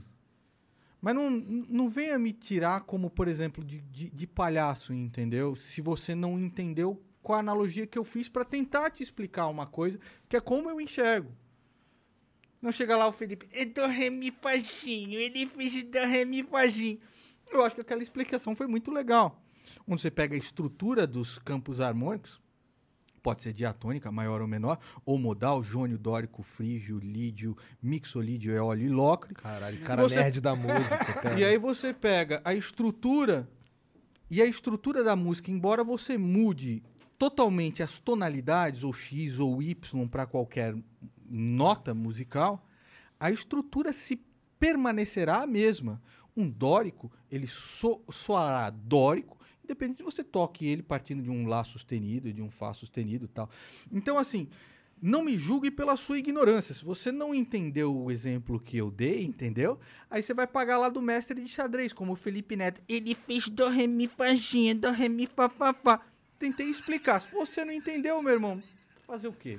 Aquelas guitarras lá, tu toca todas que tá na tua parede? Não toco aquela que o Bolsonaro tocou. Não toca. Sério? Não. Desde que ele pegou na guitarra e que fez aquela traição, aquela guitarra eu não toco mais.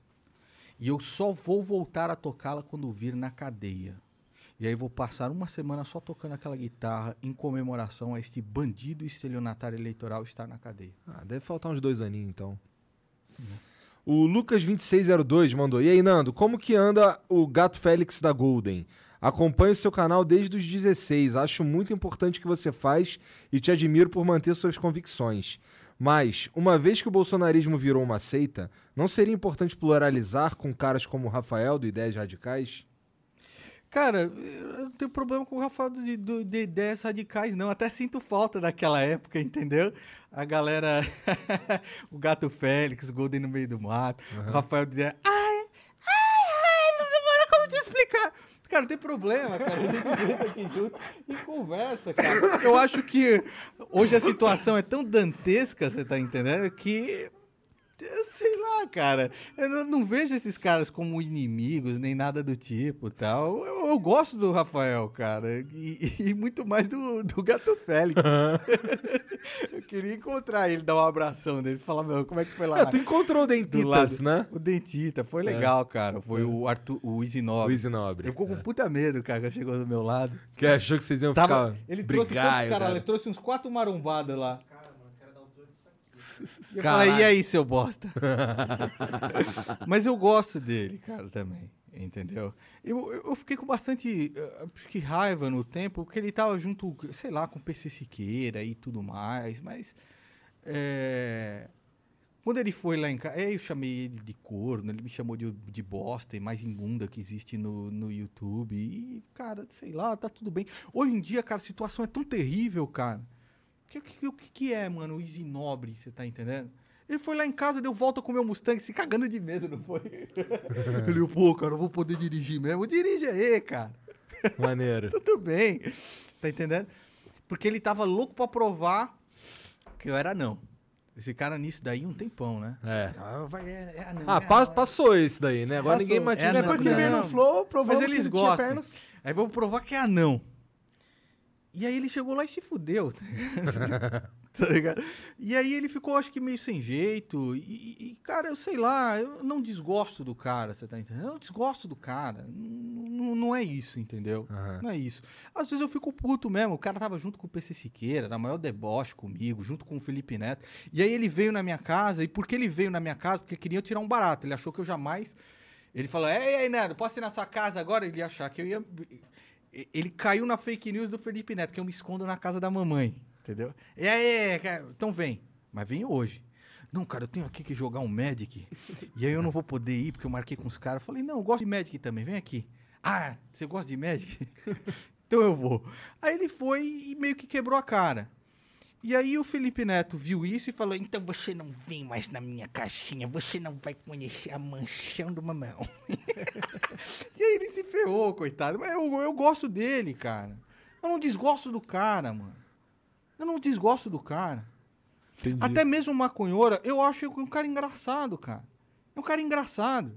Ele tava falando, fez um vídeo engraçado agora do Bolsonaro lá na Itália, né? Só que ele falou muita merda.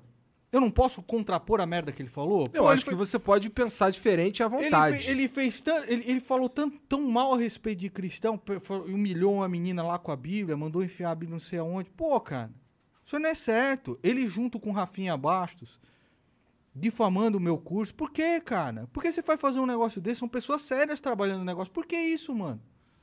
A saída ligado? pro Brasil é o aeroporto. Agora eu desci o cacete muito. é, não, a saída pro Brasil Aeroporto é o meu curso de idiomas também com a possibilidade da pessoa entender quais são as possibilidades legais para ela sair desse país, seja para estudar, trabalhar, etc. Esse curso está fechado. O curso que está aberto hoje é o curso Maestros do Musicalismo, onde você vai aprender com os melhores professores de música do Brasil. De fato, novidade agora é o Marcelo Barbosa, do Angra. Da hora. Arthur, Foda. Arthur Pessoa, Celso Pixinga, também. Tem todos lá. Então entre num site, qualquer vídeo meu agora, e clique no primeiro link.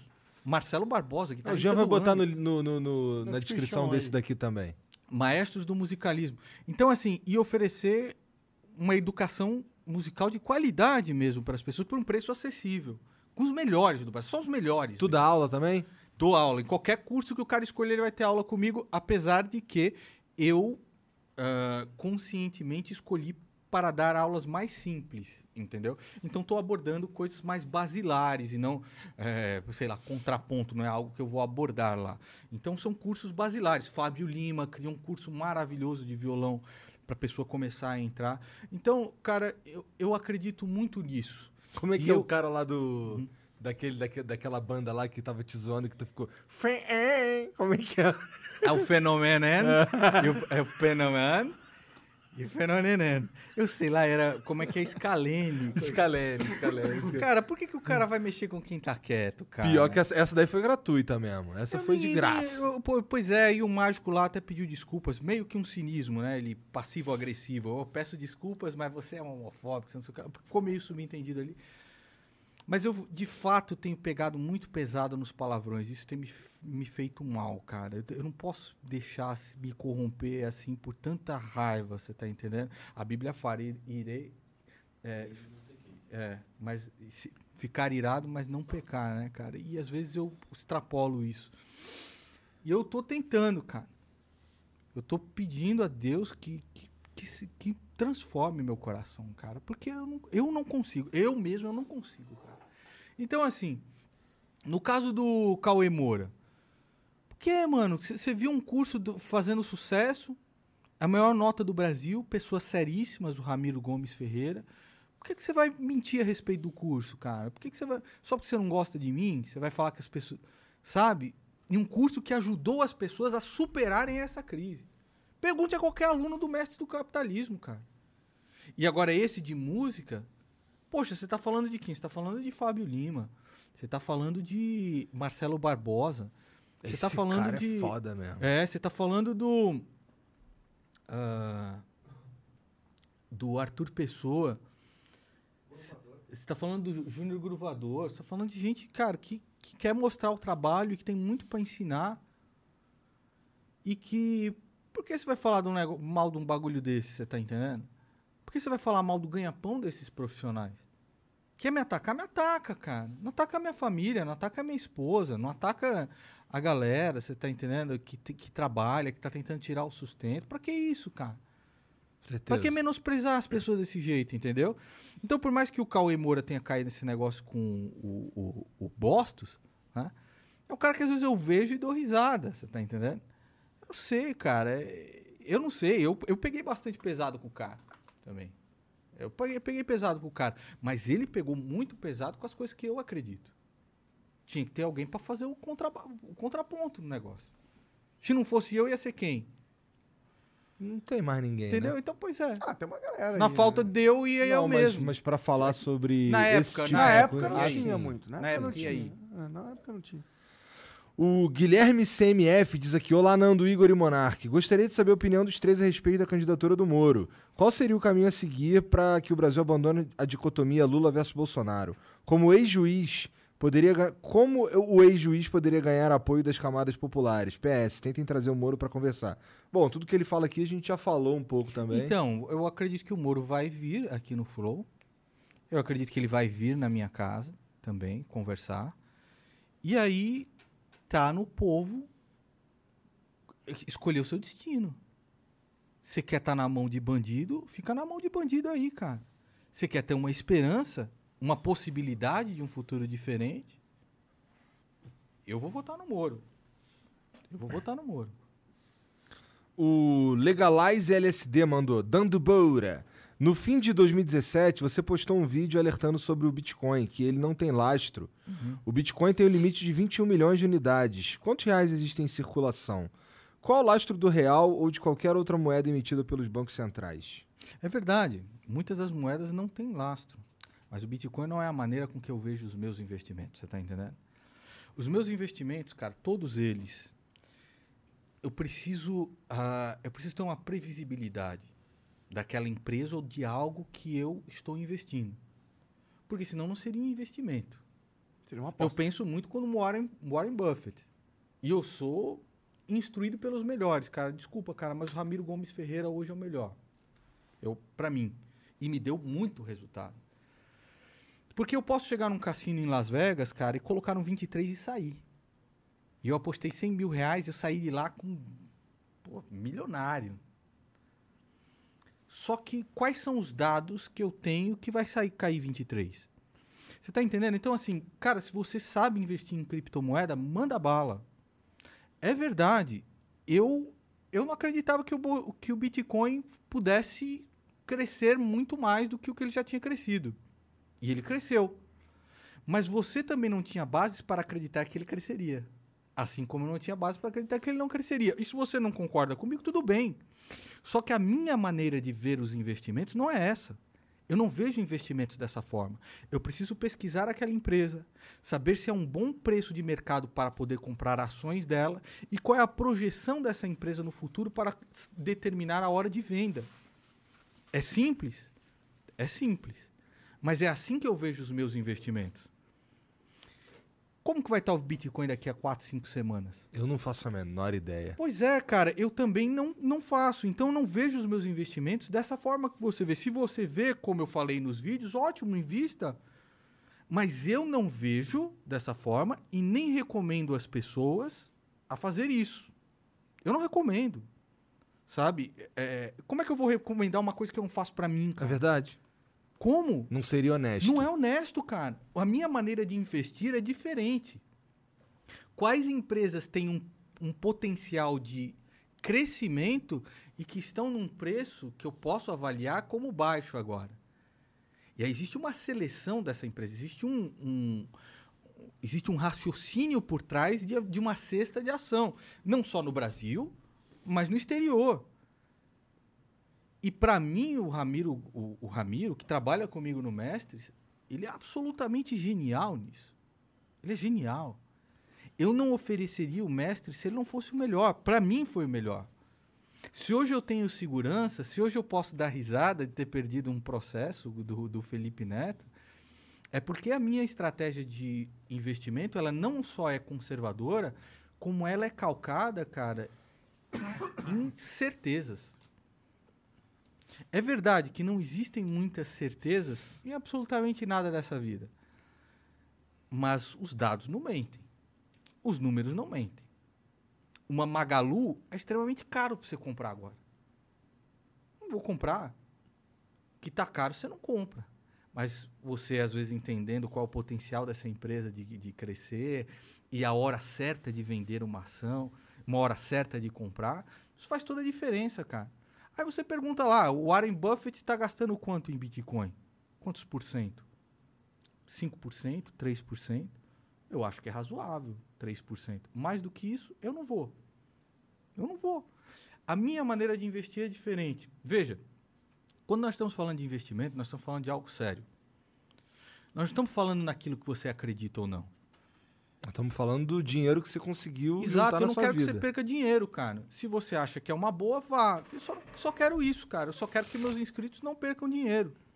Que eles invistam da forma que eu, que eu invisto. Eu não sei se amanhã o Bitcoin cai. Eu não sei se amanhã. Ele pode subir. Mas não é a maneira com que eu vejo os investimentos. Eu não seleciono a ação dessas formas. Eu não seleciono uma ação dessa forma. Então, é isso que eu tenho para falar a respeito do Bitcoin. E desculpa se eu te ofendi aí com qualquer coisa. Mas eu continuo não comprando Imagina o cara se ofendeu porque ele não gosta de Bitcoin. O Tijuanaiá mandou, salve, salve família. Nando, da hora que você tá querendo ajudar o Brasil e tal, mas falar que o Tuezinho é ruim, tu forçou demais. Ele é o bom, famoso comedor de prima manda muito, filho. Não tem como não. Eu vi ele tocando guitarra. Tem o. Tem o. Ele queria degustar a prima, não era? É, A é. música dele. É como é que é? Foi mal por comer a tua prima. É que a bunda dela me fascina. Ah, não canta isso não, cara. Você tem família vindo, ouvindo isso aqui. Eu vi ele tocando guitarra. Eu É? vi o Matuê tocando guitarra. É patético, cara. É patético. Dá, dá dó do cara, entendeu? Então, assim, você pegar um sample lá e colocar uma batida medíocre como ele faz, desculpa, cara, mas pra mim não é bom. Se você acha bom, beleza. Mas eu garanto, cara, olha, eu garanto pra você, senta comigo e eu te ensino 30 minutos de Fruit Loop. Você faz uma música melhor que esse cara. 30 Tu minutos. manja de Fruit Loops? Aham. Porra, você tá comendo no monitor, né? 30 minutinhos. 30 minutinhos você sai fazendo um beat mais legal. Entendi. Nando, porra, muito obrigado pelo papo, cara. Obrigado por vir até aqui trocar essa ideia com a gente. É, fico feliz pra caralho. Eu também. E, porra, pra te seguir, Nando Moura, né? É. Só seguir o Nando Moura. Nando Moura em tudo quanto é rede. Tem umas que é Nando Moura 101, não é? Eu não sei, cara. Procure Nando Moura que você vai achar. Quando você achar o rastro da confusão, eu estarei lá. e se você for atrás do Maestros do Musicalismo, eu tenho certeza que você vai encontrar professores de músicas maravilhosos, como Marcelo Barbosa do Angra, como Marcos De Ros, que é um guitarrista fantástico, como o Fábio Lima. Em qualquer vídeo meu, o link tá lá na descrição. É isso. E vai estar na descrição desse aqui também. E você que assistiu aí, muito obrigado pela moral. Obrigado por estar com a gente aí mais uma noite. Não esquece de se inscrever, de dar o like. E segue a gente. Segue o Nando Moura também. E até a próxima. Até amanhã. É isso. Tchau. Tchau. Porra, Nando. Obrigado, cara. Foi